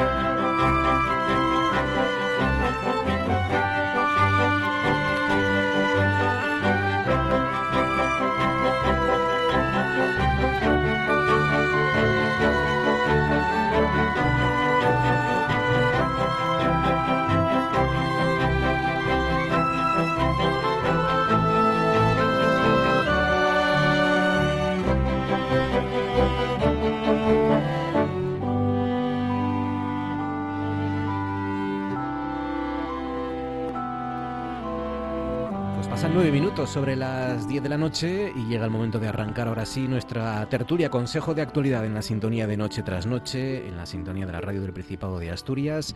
Hoy junto a Lucía Montejo. Lucía, buenas noches. Hola, buenas noches. ¿Cómo estás, Lucía? ¿Qué tal? Muy bien. Me alegro mucho. Me alegro mucho. ¿Qué tal? ¿Todo bien por las clases, por ahí fuera? Todo correcto. Me alegro mucho. Hacía buen, buena noche, ¿no? Hacía calorín ahora, ¿no? Está estupendo para estar dando un paseo. Sí, Mm. sí, sí, sí. Está muy, muy buena noche. Hay algo siniestro detrás de este, de este calor, ¿no? A Será estas alturas. Halloween. Será Halloween, no, no lo sabemos, pero, pero se agradece, se agradece. Mari Maz, buenas noches. Hola, buenas noches. ¿Qué tal, Mar? ¿Cómo estás? Muy bien. Me alegro mucho, me alegro mucho. ¿Todo bien también esta semana? Sí, el sí, gas, sí, sí. El gas bien, No, no, el gas no. el gas no, el ¿no? gas va mal. El Pero gas bueno, va- eso ya tendremos tiempo para El hablar. gas no sabemos qué hacer con él, ¿no? De- de Pagarlo, que no es poco. Sí, sí, sí. No sabemos cómo pagarlo, efectivamente. Sí, sí. Y junto a Mari Maz y a Lucía Montejo, hoy nos acompaña una de las nuevas incorporaciones a esta tertulia que tiene mucho que decir porque es una de las voces más autorizadas en, en lo que tiene que ver con la energía, con el medio ambiente y con muchos de los asuntos complejos que están saliendo ya desde hace meses y desde hace años ya también. Él es eh, Herminio Sastre. Herminio, buenas noches. Muy buenas noches. ¿Cómo estás, Herminio? ¿Qué tal? Estupendamente. Me alegro mucho, me alegro mucho. Estoy Este es- en este momento de jubilado emérito. Sí, sí, O sea sí. que- Como es tu debut aquí, eh, tengo que sonrojarte un poco con tu currículum, que esto ya sé que nos gusta mucho, pero bueno, eh, catedrático de Tecnología del Medio Ambiente, eh, exdirector de la Cátedra de Cogersa de Economía Circular, es consejero de Educación y Ciencia, es consejero de Medio Ambiente y, y bueno, pues eh, Medio Ambiente entre el 99 y 2003, ¿no? 99-2003, posteriormente viceconsejero de, de Viceconsejero Ciencia y de- Tecnología y finalmente menos de un año de consejero de Educación y Ciencia. Y ahora, ¿sigues como profesor emérito, Herminio? O, o- o? Estoy en este momento como profesor emérito. Yo me jubilé el 31 de agosto y eh, dentro de la convocatoria que realizó la universidad para profesores eméritos fui uno de los seleccionados. Qué guapo, qué guapo. Y en este momento, como profesor emérito, además, tenemos la obligación de impartir docencia, que es un cambio que, se, que antes no se tenía en cuenta y estoy compartiendo la docencia y, por lo tanto, pues yéndome de la universidad de una forma pausada. Está bien. Está bien. Nos gusta porque, claro, eh, además esta jubilación eh, hubo un patrimonio ahí que perdíamos de repente, ¿no? Está, estabais tú, estaba Santos González, que también, al que también fiché yo ahí esta temporada para los viernes, nuestro matemático, y, y está bien está que exista esta figura que también, sí, sí, también está de, de profesor emérito. Muy bien, Herminio, pues bienvenido eh, y gracias por, por acercarte hasta aquí. Venga, contadme cosas que os han llamado Muchísimas la atención. gracias. Lucía, ¿qué, ¿qué cuentas? ¿Qué sugieres? ¿Qué propones? ¿Cuál es tu asunto?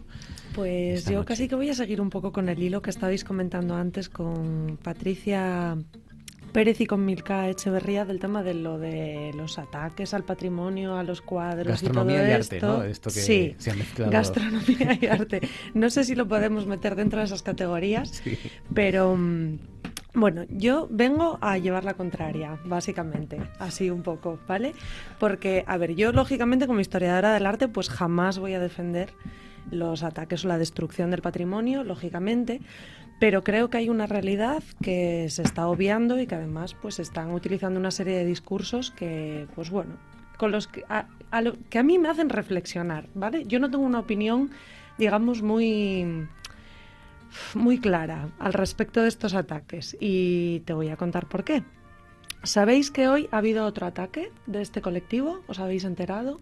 Hoy, el de Carlos Hoy. III, el del Museo de No, no, Cera, no, ese fue ayer. Ese fue ayer. Hoy ha habido un ataque a la sede de Global Warming Policy Foundation, que es un lobby británico antiecologista que básicamente se dedica a luchar contra las políticas eh, climáticas que ponen en marcha diferentes países en la Unión Europea y a difundir, pues, eh, entre otras cosas, bulos negacionistas del cambio climático. Entonces, Claro, de este no nos hemos enterado. Ah, a eso voy. Entonces, yo como decía, yo jamás voy a defender pues que vayan a atacar eh, los girasoles de Van Gogh, que por otra parte mm, a mí no me gustan especialmente, ¿vale? Eh, pero bueno, al margen de gustos personales, esto es un poco broma, ¿vale? Pero bueno, al margen de gustos per- personales, a mí lo que me llama la atención es que efectivamente el tiro es errático porque esa pieza o ese bien patrimonial que, se está atacando no guarda una relación directa con el problema que se quiere denunciar y por lo tanto estás haciendo pues bueno una llamada de atención pública no pero sin incidir en el problema real sin poder atajar el problema real pero hay una realidad y es que muchas personas que a lo mejor pues no estábamos al tanto de la actualidad política de los hidrocarburos en Reino Unido nos hemos enterado del problemita de las licencias del, del gas el petróleo etcétera gracias a estas dos acciones de los girasoles y de Carlos III que a mí me pasó por cierto lo mismo que a Patricia cuando escuché a Carlos III y digo pero qué tiene que ver Carlos III con todo esto Digo, yo- Nuestro Carlos. eso todavía no Sí. acabo yo de centrarlo de Carlos III de Inglaterra ¿no? Yo todavía estoy ahí con el Borbón entre ceja y ceja entonces bueno eh, me parece que es bastante elocuente que el ataque que ha tenido lugar hoy pues no haya llegado a la opinión pública. Yo me puse a buscar información eh, antes de venir para acá un poco a la carrera porque ya sabes que llego de trabajar eh, tarde, entonces mm, yo cuando llego los martes espero la llamada de Marcos Vega Eh, y llego a casa y básicamente digo voy a hacer así una búsqueda rápida en internet y tal, ¿no? Y, y me he puesto a buscar eh, información sobre esto y es que toda la información que he encontrado está en inglés. ¿Qué? Bombillita. Eso ya es bastante elocuente, ¿no? Ni siquiera se está publicando en los medios eh, de comunicación en español este ataque, que por cierto, ahí sí va a atacar al corazón del problema, a un lobby anticologista, a un lobby que está difundiendo bulos negacionistas, a un lobby que se dedica a ir picando a las puertas de los grupos políticos en el Parlamento Europeo para tratar de convencerles de que no pongan en marcha esas políticas o a los grupos parlamentarios, eh, no solo en, en Gran Bretaña, también en otros países europeos. Entonces, a mí esto me lleva a una reflexión. Yo no sé si hay detrás de estos ataques una conspiración judeomasónica como la que comentaban las compañeras, que ya sabes que además de colegas historiadoras del arte, para mí son eh, amigas personales y a las que valoro mucho. Entonces yo no sé si hay algo de eso.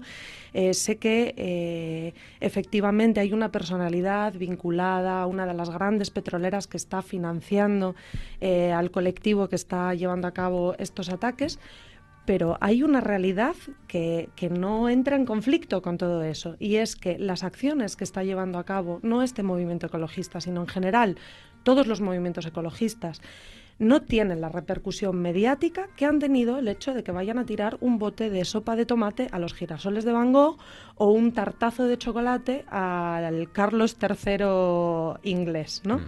Entonces, sin defender los ataques al patrimonio, creo que como poco, como poco, esto nos debería hacer pensar por qué como sociedad reaccionamos más a un bote de tomate en un cuadro, por muy importante que sea, que a una crisis climática que está, eh, es que ya no es ni siquiera hipotecando el futuro, es poniendo en riesgo la viabilidad de los ecosistemas, la viabilidad de, de nuestros sistemas políticos, económicos y, por lo tanto, de las sociedades eh, liberales tal y como las conocemos. Entonces, bueno, yo como no tengo una opinión muy clara, dejo aquí la reflexión encima de la mesa de una persona con ideas muy vehementes, pero que no siempre llega a conclusiones claras. Así que... quiero, quiero escucharos también, Mari y Herminio, vuestra opinión. Eh, es verdad que eh, es cierto y es, una realidad, ¿no? Que, que al final nunca no hay ninguna lucha, no hay ninguna reivindicación que no cause polémica, que no sea y que no duela, ¿no? Porque si no no tiene trascendencia. Es el famoso que hablen de ti aunque sea mal, pero está claro que se está hablando de esto. Lo que yo no tengo tan claro es que se esté hablando y que alguien utilice esto para efectivamente reflexionar sobre el cambio climático y, alertar sobre el cambio climático, porque al final nos quedamos en los tartazos y en el cuadro y si acaso pues hablamos del cuadro y del, y del pintor, ¿no? Pero pero no creo que esto esté provocando un debate serio sobre el cambio climático. No, no, creo que no está sirviendo para eso. Claro, pero una cosa es la denuncia concreta y otra cosa es el papel que otros agentes sociales juegan en la difusión de esa información. Y pongo un ejemplo.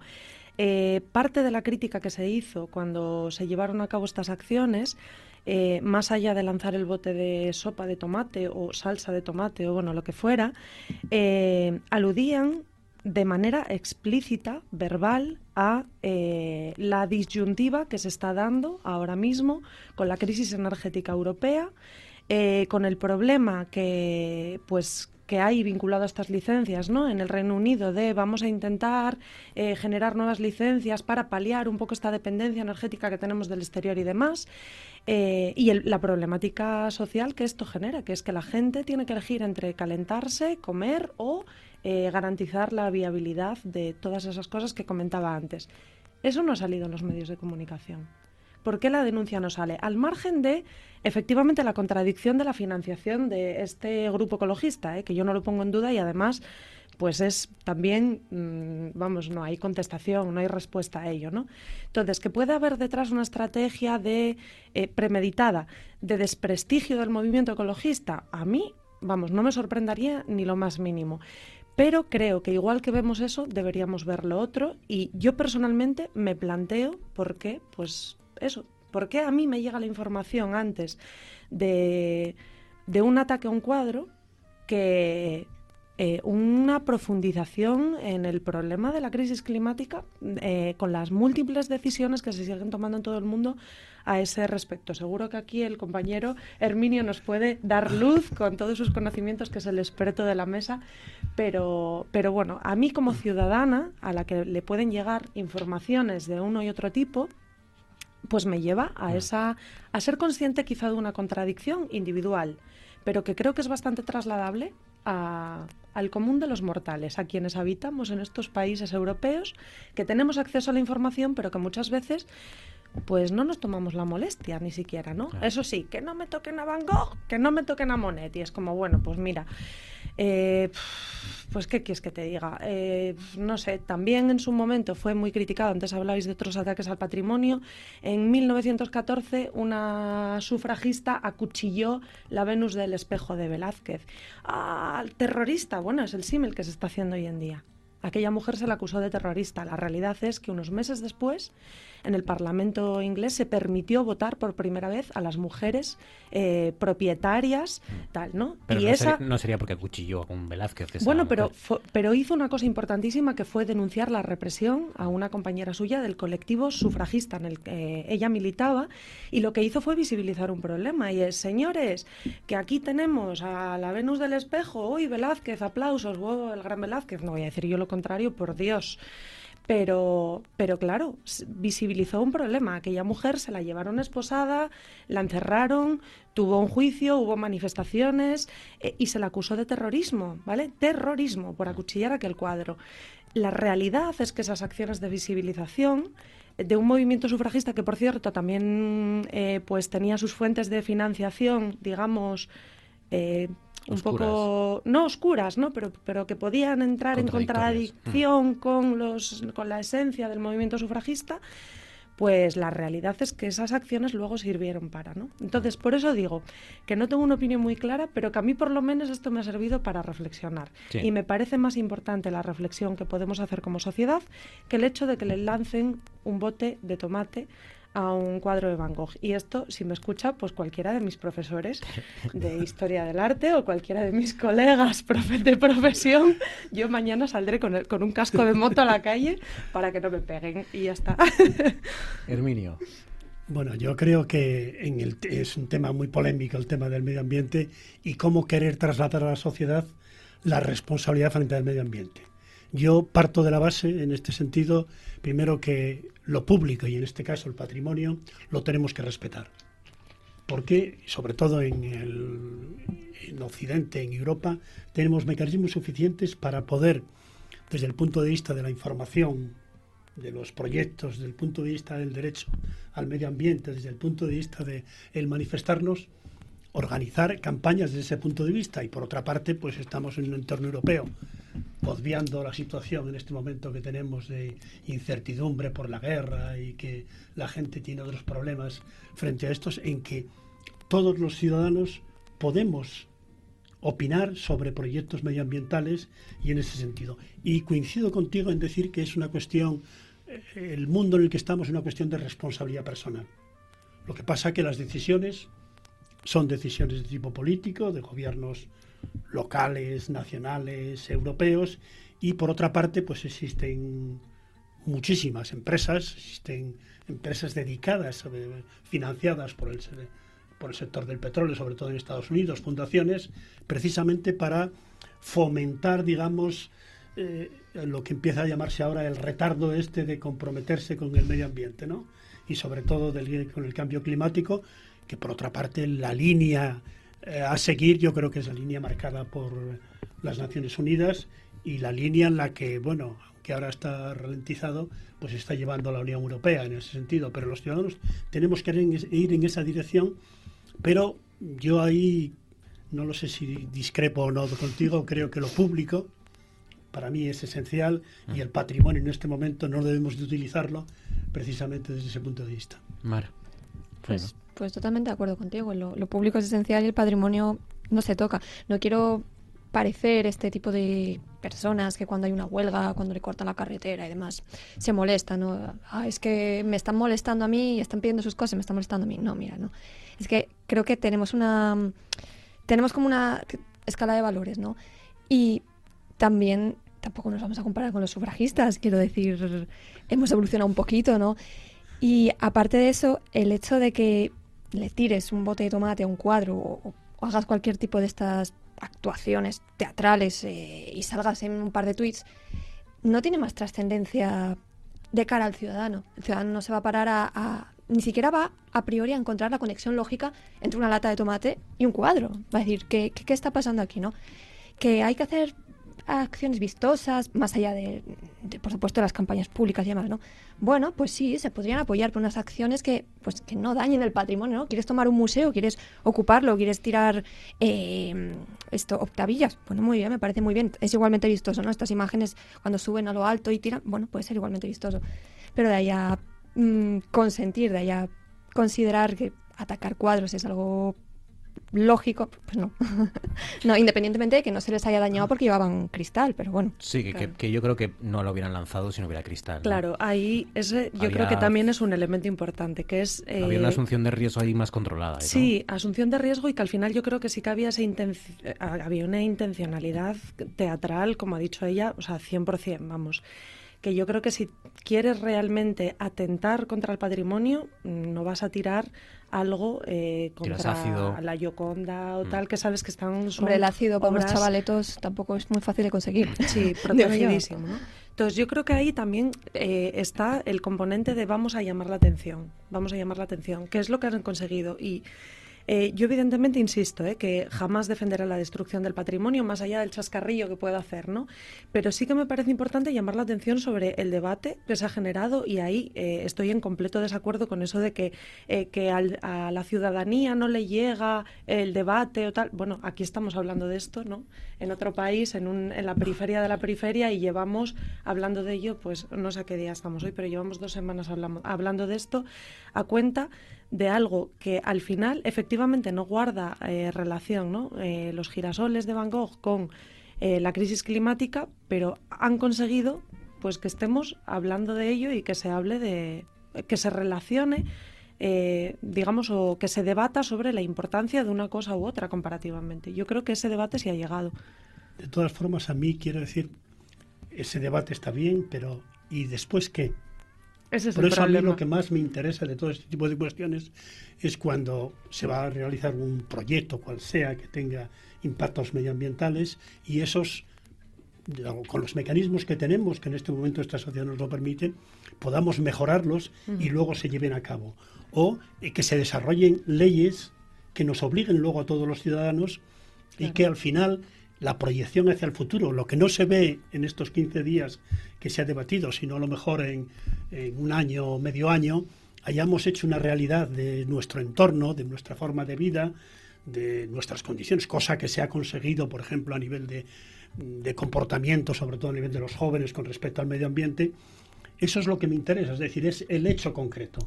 Si esto va a ser una cuestión puntual, pues eh, vamos a hablar, vamos a debatir en los medios de comunicación, se va a escribir de él durante un momento determinado, pero la realidad es otra muy distinta y tenemos que ir a resolver problemas inmediatos y a largo plazo, en el medio ambiente, en, en todos los campos correspondientes. Es que el tema, el tema de- del medio ambiente y del cambio climático, alguna vez lo hemos comentado en este programa, es, es difícil eh, de reivindicar, primero porque los efectos no se ven en el corto plazo. Eh, se ven en el largo y de, y de manera difícil, ¿no? Porque aunque los estemos padeciendo ya y los estemos viendo, eh, tampoco es algo que, te- que sea acción-reacción. Y luego es verdad que uno no sabe a veces si está cayendo en, en- en el apocalipsis, en, el, en, lo apocalíptico, ¿no? En, la exageración y que eso también le hace perder crédito a la, lucha por el, contra el cambio climático. eh, o a veces peca de lo contrario, ¿no? De ser demasiado blando y, de, y- y demasiado conservador, ¿no? Y de no contar la verdadera realidad del drama que se está viviendo, ¿no? Y, en- y- y no es fácil. Es un asunto No, especialmente difícil razón, de pero reivindicar. Yo creo que el cambio climático hay que abordarlo como se está abordando por parte de la ONU. Hay unos científicos, están elaborando unos documentos, y por otra parte, la solución de los problemas, y sobre todo problemas globales, donde la participación de los diferentes países es, es muy distinta, no, eh, es, es- es una problemática que no se resuelve inmediatamente, sino a largo plazo. Entonces los ciudadanos queremos, planteamos un problema y queremos ver la solución inmediatamente. Cuando esa solución es a largo plazo y requiere, digamos, otro tipo de planteamientos, pero yo creo que hay que, eh, la el apocalipsis, te- tenemos que huir de él. Sí. Y Sí, porque que a veces, tenemos damos- es que a veces utilizar el método científico ya no se puede y hacer el nada. conocimiento. Claro. Y siempre se pueden hacer cosas. Claro. Y sobre todo, todos desde el punto de vista personal, no solamente con nuestra posición, nuestra presión a las administraciones, sino también con nuestro comportamiento. ¿no? Mar, ¿cuál es tu asunto? ¿Qué sugieres? ¿Qué propones? ¿Qué te ha llamado la atención? Pues yo he visto, voy a hablar de, de interinos, que hay- es algo que hay mucho por aquí, que el Supremo ha dicho hoy que los interinos no tienen derecho a, a excedencia voluntaria por, por interés particular. El- en este caso, eh, está entendiendo a tanto la legislación como, el- como la jurisprudencia a equiparar lo que viene siendo el funcionario de carrera con el funcionario interino en, dentro de las administraciones públicas en, cuanto a derechos y en cuanto a obligaciones. Pues en este caso, en este caso están diciendo que el, en cuanto a cogerte una excedencia, una excedencia voluntaria por, por eh, interés particular, es, consiste básicamente en que transcurrido un periodo de servicio, que son cinco años mínimo, tú te puedes ir res- con reserva de puesto de trabajo. Esto, es que puedes volver a reingresar a, a tu puesto semejante y mm, no tienes que dar explicaciones. Otro tipo de excedencias, otro tipo de vías para salir de, de- temporalmente de la relación de trabajo implican que tú tengas que aportar una justificación debida en, en cuanto a casos tasados, que en este caso no. Y por eso se, este, este funcionario interino de, de- de la prisión de Castellón llevaba siete años prestando servicios allí y pretendió acceder a, a este recurso y, y le ha dicho el Tribunal Supremo que no, que, bueno, previamente el TCJ de Valencia le había dado la razón porque había dicho que, bueno, que después de siete años trabajando, mm, para quien no lo sepa, un interino no puede estar siete años ocupando un puesto de trabajo, pero bueno, la temporalidad fraudulenta en las administraciones públicas es pues populi. Y que después de siete años en el puesto de trabajo, pues que tenía unas circunstancias comparables con las de un funcionario de carrera a efectos de, de solicitar una excedencia y que, y que esa, ese vínculo temporal que podría justificar el denegársela, el aplicar solamente a alguien que tiene una vinculación a perpetuidad, por así decirlo, hasta que se jubile, pues se habría como desvanecido, ¿no? Pues el, el Tribunal Supremo pues dice que no, dice que a pesar de, esos siete años, eh, la propia naturaleza del vínculo del interino pues no, no permite este tipo de, cosas independientemente de que el- la administración en sí haya hecho un- una contratación fraudulenta, un abuso de la temporalidad. Y esto quería unirlo porque es que me, me ha llamado precisamente la atención porque aquí en Asturias tuvimos en 2017 una sentencia del Tribunal Europeo de los eh, de- del, Tribun- del Tribunal Justicia de la Unión Europea que le dio la razón en este caso a una, a una diputada regional del, del PSOE, a Margarita Vega, que estaba como funcionaria interina en el Principado de Asturias en 2015, en el Cuerpo Superior de Administradores, y solicitó una excedencia por servicios especiales para, para ejercer la política. Y en este caso sí le dieron la razón en, en instancia europea, pero también dice nuestro Tribunal Supremo que en este caso esta doctrina no, no sería aplicable a, nuestra, a nuestro caso concreto, al del funcionario de Castellón, porque en el caso de Asturias, en el caso de esta diputada, lo que justificaba que se pudiera ir temporalmente eran los servicios especiales que tiene, la situación de servicio especial que tiene el, ejercicio político. sí. Lo que te vayas de vacaciones o te vayas a, a, mm, pintar cuadros, ¿no? Que a, Sí. que a ejercer la política. Sí, Ah, interesante. exacto. Interesante. Em, eh, fue la fiscal superior la que hace unos días dijo sobre la interinidad en la justicia asturiana. Dijo, se va el que menos lleva y trabaja más y se queda uno que lleva 20 años y lo hace mal. Esther Fernández, que pidió en la Junta General que la, que la unificación de sedes judiciales se haga también bien esta vez. Me llamó la atención esa frase. Es que eso es muy polémico. Muy polémico. Se va el, Un poco el- alegre la Sí, aseveración, me sí, parece un sí, poco. sí, sí. Sí, Fue sí, un sí. de estos titulares. Hay de todo en esta vida. Claro, claro, claro. Pero Eh, esas afirmaciones tan contundentes Sí, sí. a mí me parecen provocativas. Total. Es decir, puede haber gente Mm. que cumpla ese requisito, pero seguramente que hay mucha más gente que no lo cumple. Sí, sí. Mm. sí, y, y bueno, fuera de lugar para una persona con ese cargo de esa responsabilidad. A mí me parece que es un comentario, digamos, A poco, mí, a mí poco me, sí, delicado. a mí me sorprendió porque pasó desapercibido para la contundencia del, del de la frase. eh, Creo que pasó desapercibido. están los ánimos muy crispados en ese campo. Mucho, mucho. Sí, sí. Es Además- la prueba. Hace poco ha salido también el tema con las interinidades. Se reconoce el tiempo de servicio del, del personal funcionario interino para participar en concursos de traslados, que hasta ahora solo se contaba el tiempo de servicio como funcionario de carrera. ¿no? Que- ¿Eso qué significa? Pues eso significa que, como comentaba ella antes, eh, ahora mismo lo que se está atendiendo es una equiparación total en derechos laborales de interinos y, y funcionarios de carrera, porque al final el puesto que desempeñas es el mismo. Entonces yo también vi antes esto y me llamó bastante la atención porque es como que va al, al- ¿no? como contracorriente de, de lo que de lo que se está no legislando, más bien juzgando. Pero si lo, analizas, si lo analizas sí que tiene su fundamento. Sí, sí, Mm, no digo que no lo tenga, ¿eh? Por- porque- pero Aquí ahora mismo nos parece un poco terrible porque son siete años, pero es que un interino no tiene que estar siete años en su puesto. Mm. Entonces, mm, mm, bueno, claro, es que un interino tiene que cubrir unas necesidades concretas. Por eso el Estatuto Básico del Empleado Público tasa los casos en los que un interino puede ocupar una plaza. Entonces, si tenemos casos tasados que se corresponden con criterios de, de urgencia, con criterios de acumulación de tareas, con criterios de sustituciones de vacantes, pues es lógico que la si cojo una persona para cubrir un hueco que esa persona no se me pueda ir. Es lógico. El problema aquí, como siempre, es la contratación fraudulenta. de la Pero hay, hay una- yo creo que hay una propuesta del gobierno central y que las Ujú. comunidades autónomas están llevando a cabo ahora en este momento, de tratar de reducir el número de interinos, no sé si al 10 o al 20%, y van a proponer 8% de puestos estructurales. Pues, efectivamente, para que la mayor parte de la gente puedan ser funcionarios y van a proponer que haya concursos Ahí están los ánimos donde más se crispados. tengan lógicamente todos Claro. los méritos y los años correspondientes, de tal manera que una persona que ha llevado pues 8 o 10 años puede acceder directamente a la plaza, admitiendo lógicamente que está desarrollando su actividad como corresponde, ¿no? Por lo tanto, yo creo que ese es el camino que hay que realizar. Bueno, eso está dando lugar a auténticos despropósitos. Hay unas convocatorias que no No ha recuerdo salido la de... todavía, ¿eh? Hay convocatorias, claro que sí.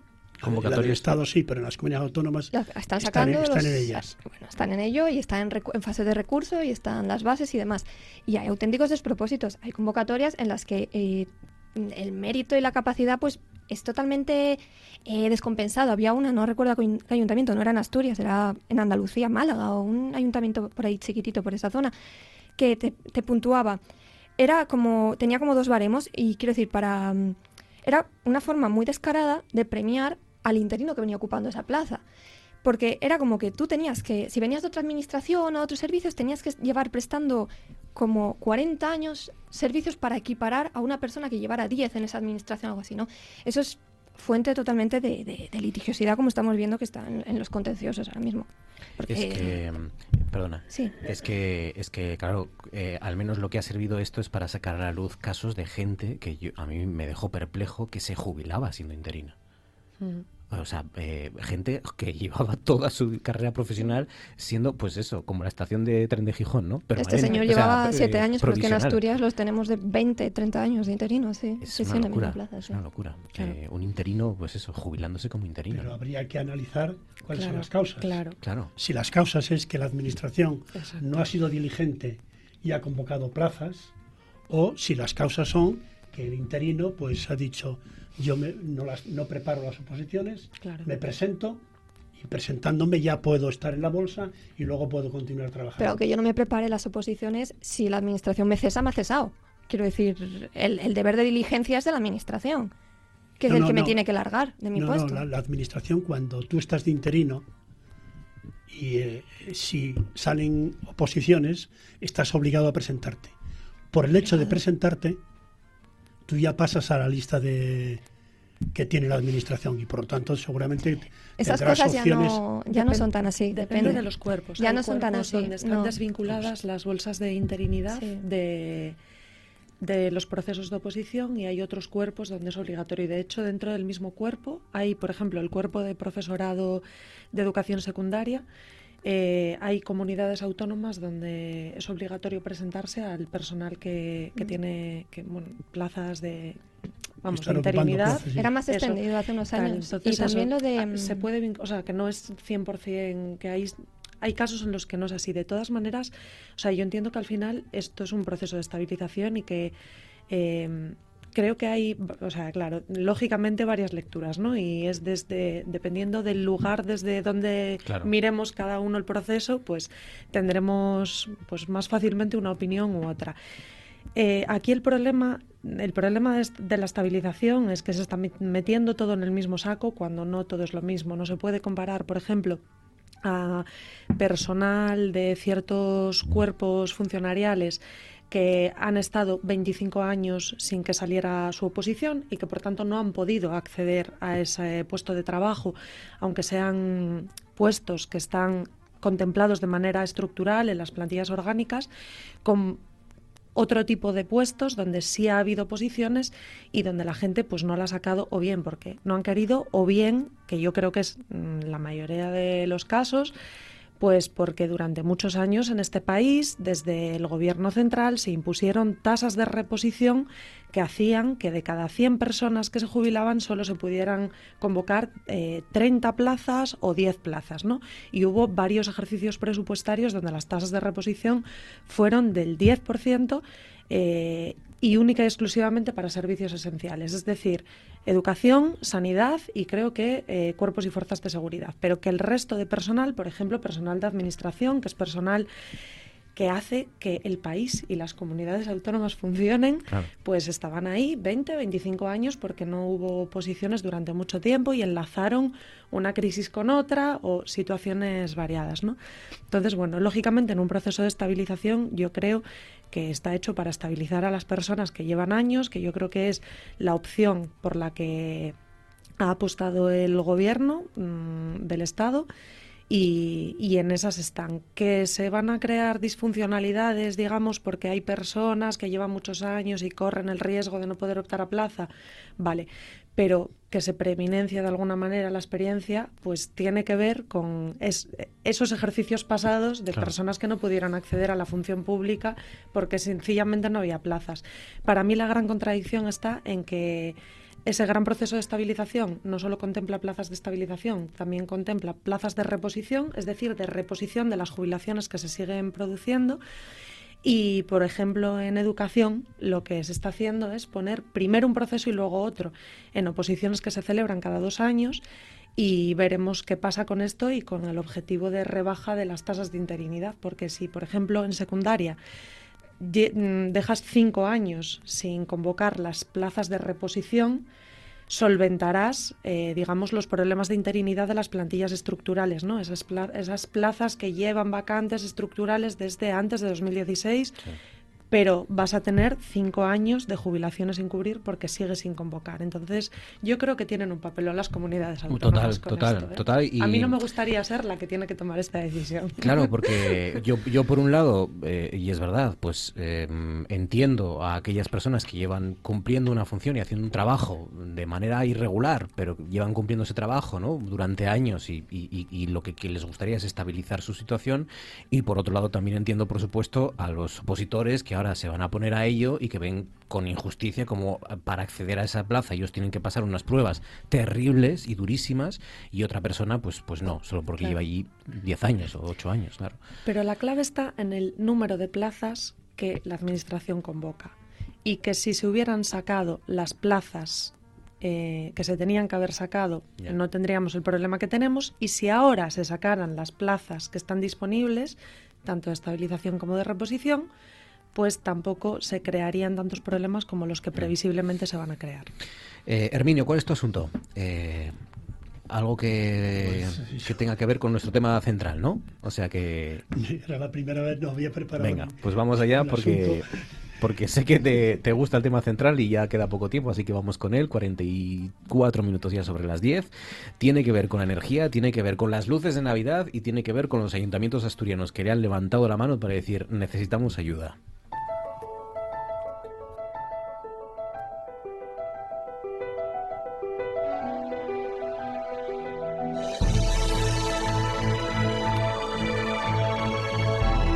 Esto es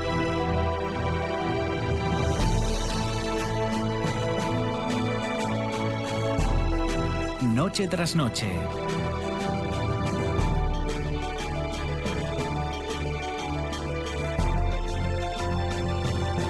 Con Marcos Vega.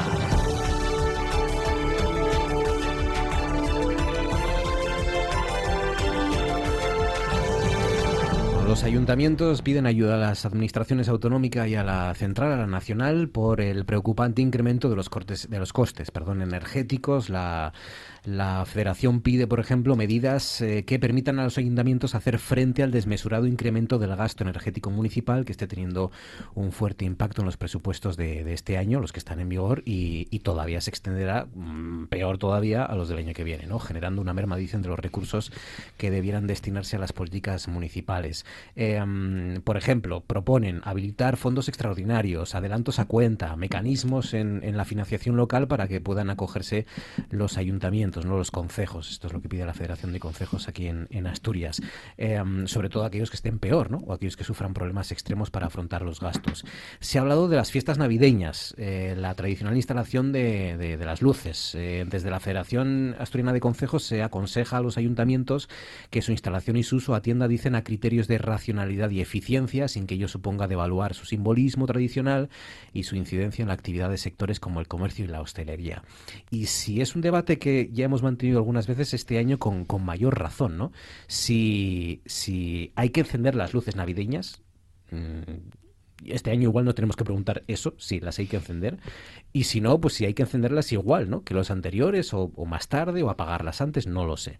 Esta es una cuestión. Eh, la otra tiene que ver si, si están reaccionando a tiempo las administraciones, ¿no? Hoy se lo contaba al principio, Competencia está ha anunciado que está investigando las grandes energéticas por dificultar o complicar el acceso de muchos de sus usuarios a esta famosa tarifa regulada del gas, ¿no? La, la TUR.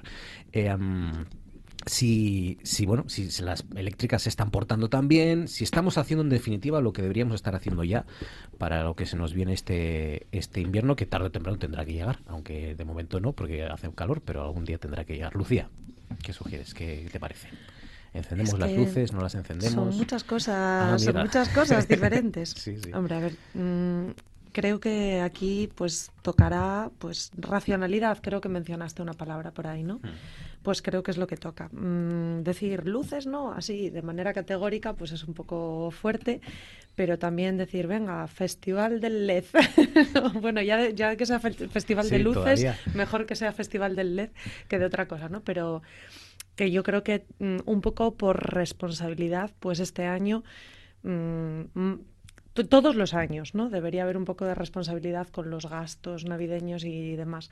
Pero este año, pues como escuché a alguien en la tele el otro día, que no recuerdo quién era, no puedo citar al autor o autora de esto, pero no, hablaba de, de la contención del consumo energético como patriotismo. Y a mí me gustó mucho, porque dije, bueno, es así como un poco poético, ¿no? Esto, hay que ser patriota, apaga las luces y tal, ¿no? Pero dije, bueno, pues eso, ¿no? Que yo creo que hay que tener más cuidadín que otros años por, bueno, sobre todo por, por todo lo que estamos viendo, pero también por, ¿cómo se dice? por lo mal que, está- que est- lo está pasando a la gente y que este año pues sería un pues todavía más descaro no gastarse un presupuesto de eh, escandaloso cuando cada vez hay más gente que no puede pagar la luz de su casa Pues yo, igual que creo que la mayoría de los asturianos, mm, las apagamos por no pagarlas, no por patriotismo. Eso para empezar. Eh, uy, la afirmación de luces y luces no es demasiado categórica, es demasiado... Y desde mi posición es impopular, porque yo soy un poquito escéptica de las festividades de Navidad y a mí personalmente, pues mm, un gasto de ese calibre me sobra, me sobra totalmente, mm, sobre todo dadas las circunstancias, ¿no? Eh, no nos pasará como en Ucrania, que, que tienen hasta incluso están sin, sin, cristales. De hecho, leía esta semana que están pidiendo a Europa que les suministre cristal porque están eh, de los bombazos que caen, están las casas sin cristales. Y entonces, súmale el frío del invierno, súmale el, asunto del gas a que no tengan cristales en sus casas. Bueno, al margen de eso, no nos pasará eso. No nos pasará como hace unos meses parecía que nos querían asustar de que si nos íbamos a tener que duchar con agua fría, que sí, eso parece que de momento tampoco. No vamos a sufrir cortes de gas, parece. Falta mucho invierno por ver, parece. Pero mmm, al margen de eso, tenemos que ser conscientes de la situación que hay, tenemos que ser conscientes de el mundo ya no va a ser como era hace un año. Entonces, el, el hecho de dilipendiar los recursos públicos, pues, pues sí, eficiencia, ¿no? Como decía, racionalidad y eficiencia es el, mantra que se repite al respecto. Pues habrá que tener cuidado, ¿no?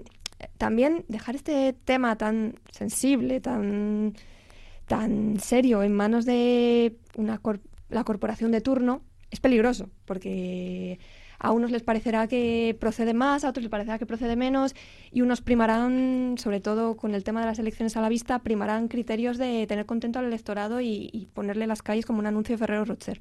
Que por cierto, Ferrero Rocher con la inflación también ha subido un par de euros. ¿eh?